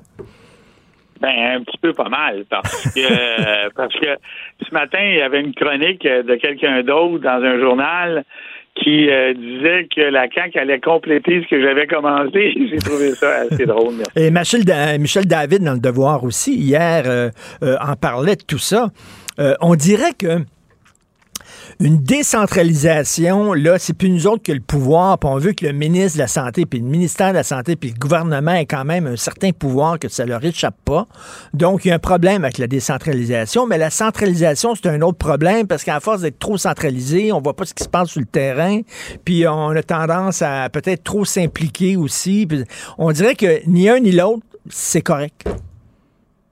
Ben, le problème, le, problème fondamental, c'est que la manière que cette situation-là est commentée, elle est mal comprise. C'est ça le problème. Moi, là, pour parler, pas de moi, mais pour parler de la réforme que j'ai faite, là, je vais redire, c'est comique, là. Écoutez bien, Richard, là, on va- vous allez rire, vous aussi, là. Parce que vous allez entendre des mots prononcés par Christian Dubé, mais que j'ai prononcés en premier des milliers de fois, mais qui n'ont pas été retenus. Alors, moi, je disais toujours, c'était ma phrase, c'était mon automatisme, c'était ma cassette. Orientation ministérielle, exécution sur le terrain. C'est ça que Christian Dubé dit aujourd'hui. Moi, ce que j'ai fait, là, c'est le gouvernement dit voici, là, on veut là, que vous organisiez les soins pour qu'il n'y ait pas d'attente chez le médecin de famille, qu'il y ait un accès. Mais vous, sur le terrain, là, l'autorité qui avait la responsabilité territoriale, je ne peux pas être plus clair que ça. Aut- responsabilité territoriale.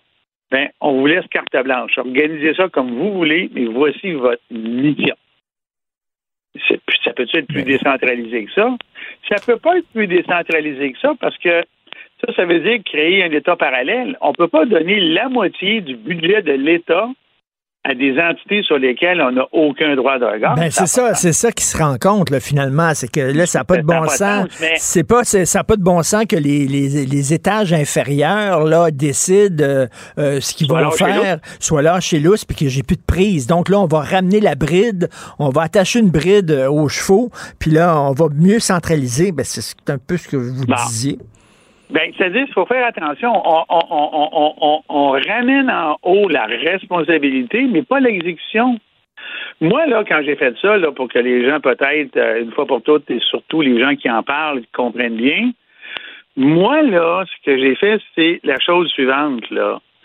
J'ai mis, j'ai découpé les territoires de façon à ce qu'il y ait le continuum le plus complet sur le territoire donné de soins, là. Alors, c'est sûr que je ne peux pas mettre la transplantation cardiaque à Chicoutimi. On s'entend, là? Mais à Chicoutimi, à Saguenay maintenant, il y a de la chirurgie cardiaque. Alors, dans le territoire du 6 du Saguenay-Lac-Saint-Jean, il y a tout jusqu'à la greffe de moelle, jusqu'à la transplantation. En bas de ça, là, le cancer, la neurochirurgie, les pontages coronariens, euh, toutes ces affaires-là, là, la leucémie, ils sont capables de faire ça. Alors là, eux ont la responsabilité d'organiser les affaires sur le terrain. Pourquoi ça marche pas? Ben, ça marche là-bas, là, mais il y a des places où ça marche pas. Pourquoi? Parce qu'en haut, là, ils n'ont pas de pogne.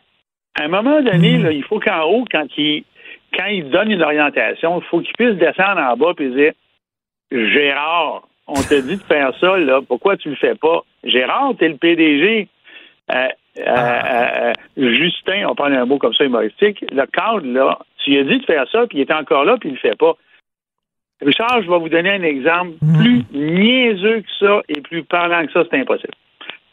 Le, le, le, le- le- on entend, parce que là, c'est la même affaire en éducation, on entend Bernard Drainville dire Ouah, on n'est pas capable de savoir comment il est dans le foyer. Mais moi, j'avais déjà dit au gouvernement, quand, quand il me posait la question, quand j'étais dans l'opposition, il m'appelait pareil, qu'est-ce que t'en penses? J'ai dit, non, non. J'ai dit, tout ce que vous avez à faire, c'est dire à Gérard, hein, parce que vous, comprenez ce que je veux dire, Gérard, l'entrée de données à partir de maintenant, tu vas la faire sur une plateforme web qui est au gouvernement. Ce que tu rentres dans l'hôpital est répliqué à l'autre bout là-bas, tu vas savoir tous les jours. Ils font pas! Ils font pas. Le problème, c'est qu'on donne une orientation, puis on s'assure pas que c'est suivi. Et moi, je leur ai dit, là, puis je leur ai toujours dit, puis c'est ça que je voulais faire, moi, si j'étais resté, ça prenait, j'avais toujours dit, ça prenait deux mandats. Il faut que le gouvernement ait une espèce de SWAT team, là, une espèce de commando qui débarque, là, qui débarque puis qui vient voir si Gérard a fait l'orientation ou non. Là, tu dis à Gérard, regarde Gérard, là, tu l'organises comme tu veux l'affaire, mais moi, Mais- je veux ça. mais- comme mais- et- Barrette, il y, a- il y a une affaire, juste de même, je vais juste finir mon argument, Oui. là. Euh, mon exemple. Il y a une affaire que les sites ont fait, le gouvernement n'a rien fait. Le gouvernement a fait exactement ce que la réforme était, prévoyait. Orientation, exécution. La campagne de vaccination. Le gouvernement, dans la campagne de vaccination, a exactement rien fait d'autre de dire organiser sur votre territoire une campagne de vaccination pendant la pandémie. C'est drôle, hein? Ça a marché. Mais j'ai l'impression que c'est dame if you do, dame if you don't. C'est-à-dire que si l'État se mêle trop des affaires de Gérard, on va dire là, là, c'est pas de vos affaires, vous allez pas commencer à faire du micromanagement, ça n'a pas de maudit bon sens. Mais si l'État Ben, laisse Gérard tout seul faire ses affaires, c'est pas correct non plus.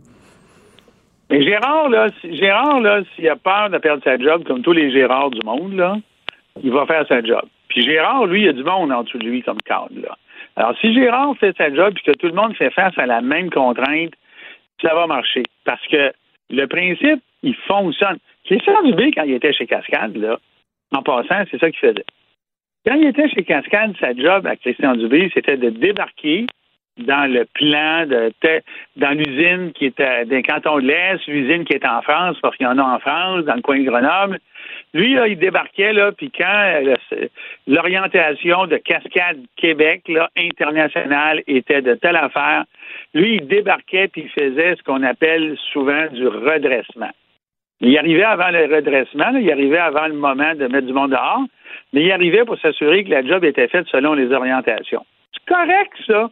C'est de la saine gestion.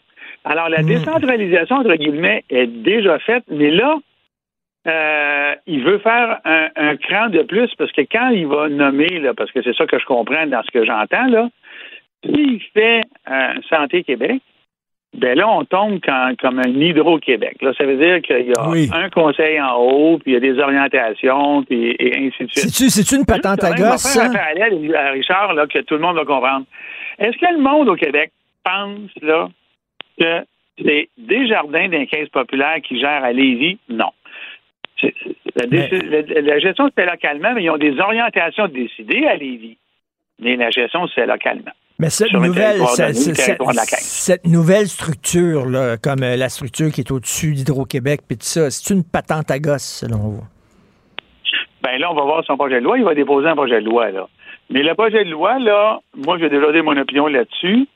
Euh, c'est le pas que je ne pouvais pas faire, moi, en passant. Parce que moi, là, moi, là, vous savez, là, je ne, je ne, je réponds aux questions, puis je dis exactement ce que je pense et la réalité des choses. là. Euh, Alors, moi, là, Santé Québec, j'ai déjà écrit ça dans des pages éditoriales de la revue de la FMSQ quand j'étais président de la FMSQ et j'étais le promoteur de ça. Sauf que au- je ne faisais pas simplement que promouvoir, je disais ce que ça demandait.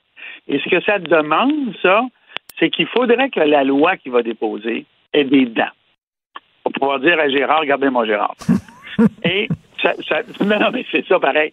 Et on doit passer, et là, vous allez aimer ça, Richard, on doit passer dans une culture de livrable.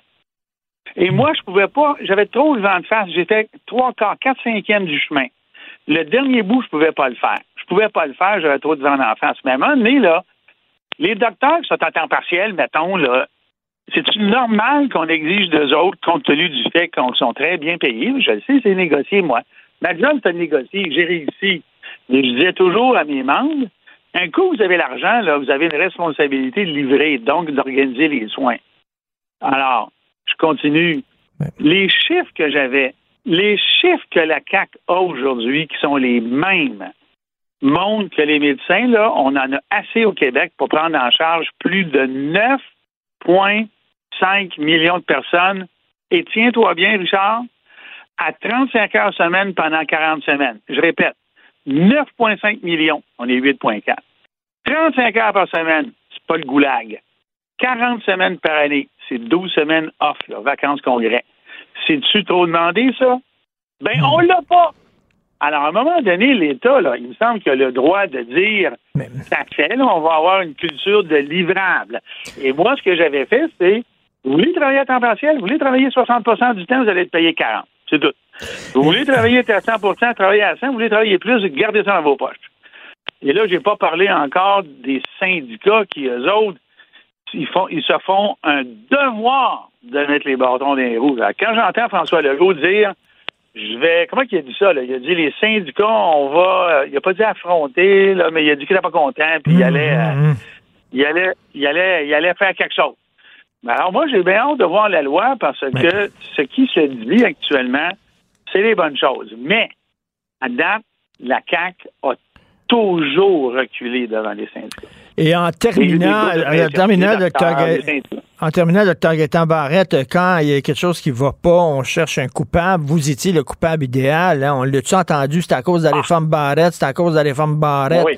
Vous étiez responsable de tout ce qui va mal dans le système de santé. Incluant, incluant les changements climatiques. Et, et est-ce que c'est une douce vengeance maintenant de voir que soudainement euh, l'idée de centralisation euh, revient au gouvernement? Quand j'ai entendu ça, là, je me suis et je me roule encore par terre. Je me suis roulé par terre, je roule encore par terre. Mais les gens, les gens, ils ne refusent de dire que c'est la continuité de ce que j'avais commencé. Ça me dérange pas. J'ai pas, je cherche pas ça. Mais je trouve ça très drôle, par contre, parce que moi, c'est pas compliqué, là. Le gouvernement ne dira jamais ça parce que moi, c'est comme Voldemort. Faut pas prononcer mon nom. Mais je suis le Voldemort de la santé. Mais il reste pas moins que, que, que, que j'ai déjà écrit tout ça. Puis là, je veux juste, Richard, je vais vous dire une affaire qui, qui va tout lier, là. J'ai déjà été en CAC, moi, en 2012. Et J'écrivais ça dans les revues de la FMSQ. C'est parce que c'était le plan, là. C'est pour ça qu'on m'avait recruté en 2012, là. Il n'y a, rien- y a- y a rien qui est inventé actuellement. Là. Ça a tout déjà été euh, mis sur la table. Ça, moi, je l'ai écrit. Je ne sais plus combien d'éditoriaux dans ma revue que j'avais fait. Fait que, moi, je trouve ça drôle, drôle, drôle. Mais, mais, mais, je pense que ça va dans la bonne direction dans la mesure où ça finit Ben. orientation ministérielle, exécution parce que Sora Santé Québec. Et là, Ben, on va est-ce voir. qu'en haut, on va avoir, est-ce qu'en haut, on va avoir quelqu'un qui va diriger ça, qui a de la pogne? Ça, c'est le grand défi parce que boy, de boy, de boy. Ben, Pensons à ce qui s'est passé dans la SAQ pour l'informatisation, là. on va voir, on va Hey. voir si le projet de loi va avoir des dents parce qu'il faut, il faut que Gérard trempe un peu dans ses culottes. Il faut qu'il Ben trempe oui, un peu dans c'est c'est pas culottes. dentier qu'ils doivent avoir, là. C'est des vraies dents, là, qui, qui s'enlèvent pas, là. ça. Merci, docteur Gaétan Barrette. J'espère qu'on va remettre ça. C'était très euh, sympathique. Docteur Gaétan Barrette, ex-ministre de la Santé, collaborateur à la Joute et qui rit dans sa barbe euh, aujourd'hui. Merci. Martino. Le préféré du règne animal. Bonjour, les petits lapins. Gilles Bonjour, mon cher Richard. Richard Martineau. Petit lapin. La rencontre. Point à l'heure des cadeaux. Je serai pas là, là à vous flatter dans le sens du poil. Point à la ligne. C'est très important ce qu'on dit. La rencontre pro Martineau. Ah, Gilles, je sais que c'est une dure journée pour vous aujourd'hui. Ça doit être très triste parce que Marc Garneau a décidé de quitter la vie politique. Vous devez avoir le cœur gros, Gilles. Ah, mais quelle tristesse tu m'annonces là, c'est épouvantable. Je vais aller allumer un lampillon pour sauver son âme, cet homme-là, qui est égaré un peu dans son propre territoire. C'est vrai qu'à Westmount, ce n'est pas le même territoire que le nôtre, mais euh, c'est une très, très, très mauvaise nouvelle, tu m'annonces là. C'est vraiment triste. Est-ce qu'il donne une raison?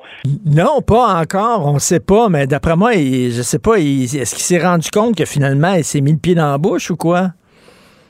Ah, je ne sais pas. Peut-être un manque d'oxygène. N'oublie pas que ce gars-là est allé très haut dans l'atmosphère, la stratosphère.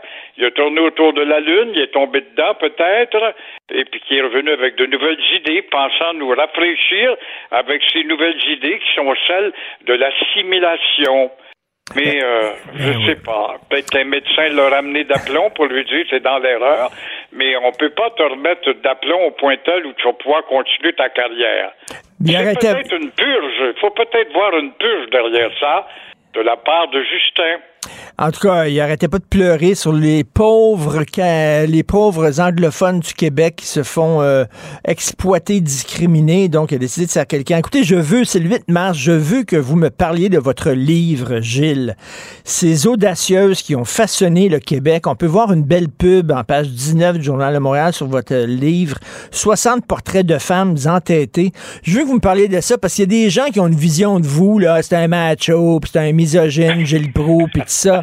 Vous avez, vous avez rendu hommage aux femmes qui ont été importantes dans l'histoire du Québec dans Ben oui, puis des femmes oubliées oubliées, 60 femmes oubliées.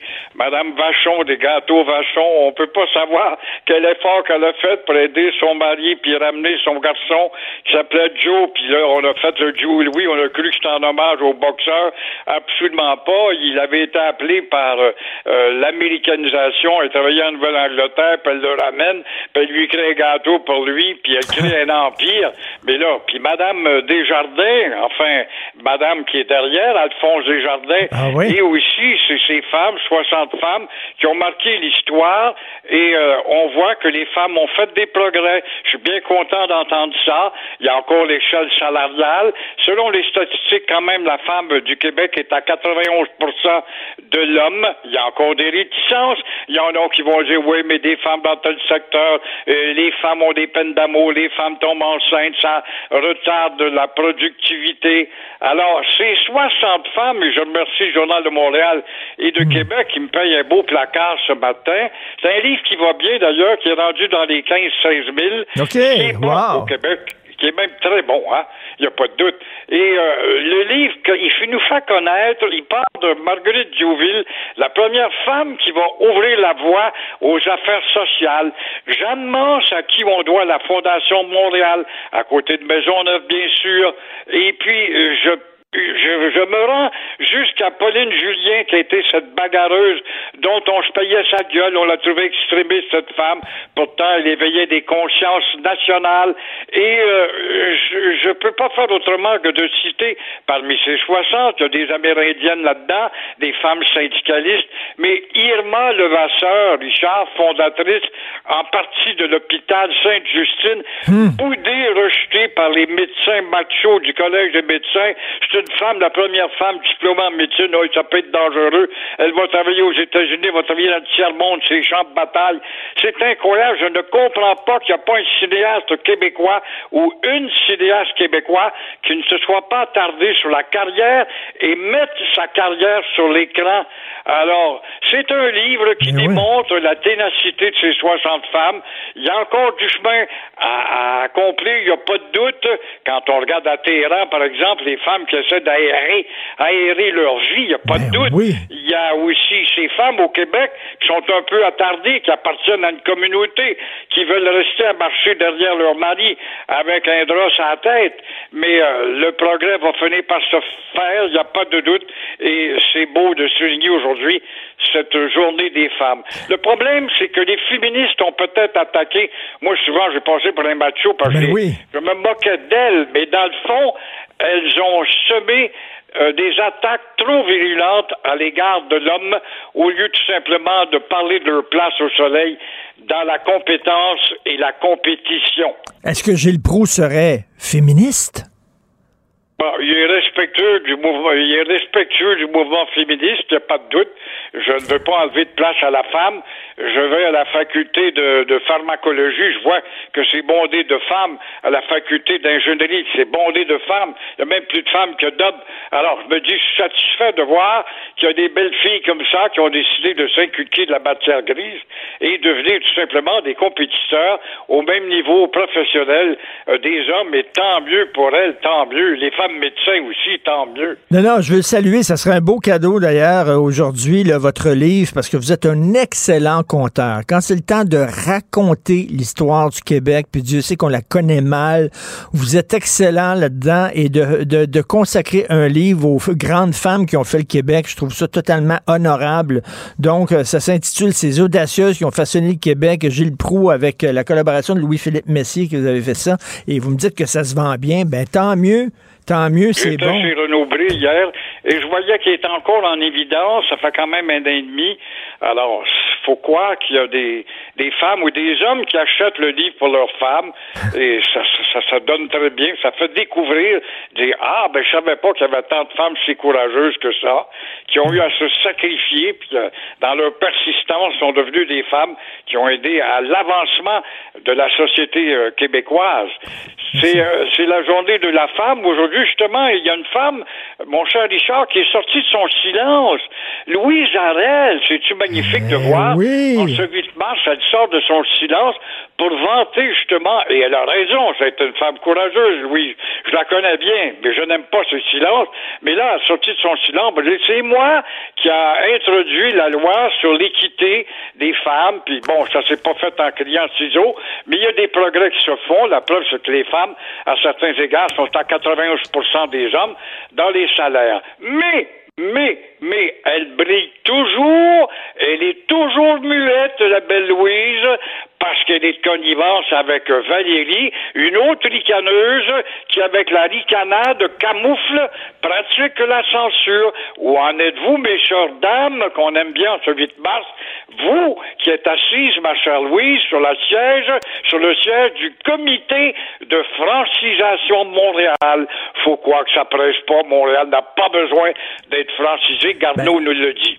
J'ai hâte de voir la deuxième partie de votre livre où il va y avoir certainement un chapitre sur Valérie Plante. Merci beaucoup, Gilles Proux. Au plaisir, à demain. Merci, Gilles Proux. Merci à toute la formidable équipe avec qui j'ai la chance et le privilège de travailler. À la recherche, Florence Lamoureux. Merci beaucoup, Florence. André-Sylvain Latour, Cybelle Olivier. À la régie, la réalisation, Jean-François Roy. C'est Benoît qui prend la relève. J'ai réchauffé son banc. Tout est correct. Maintenant, il peut venir. Toute la température est belle. Il y a un petit verre d'eau, tout ça. Alors, euh, on se reparle demain 8h30. Cube Radio.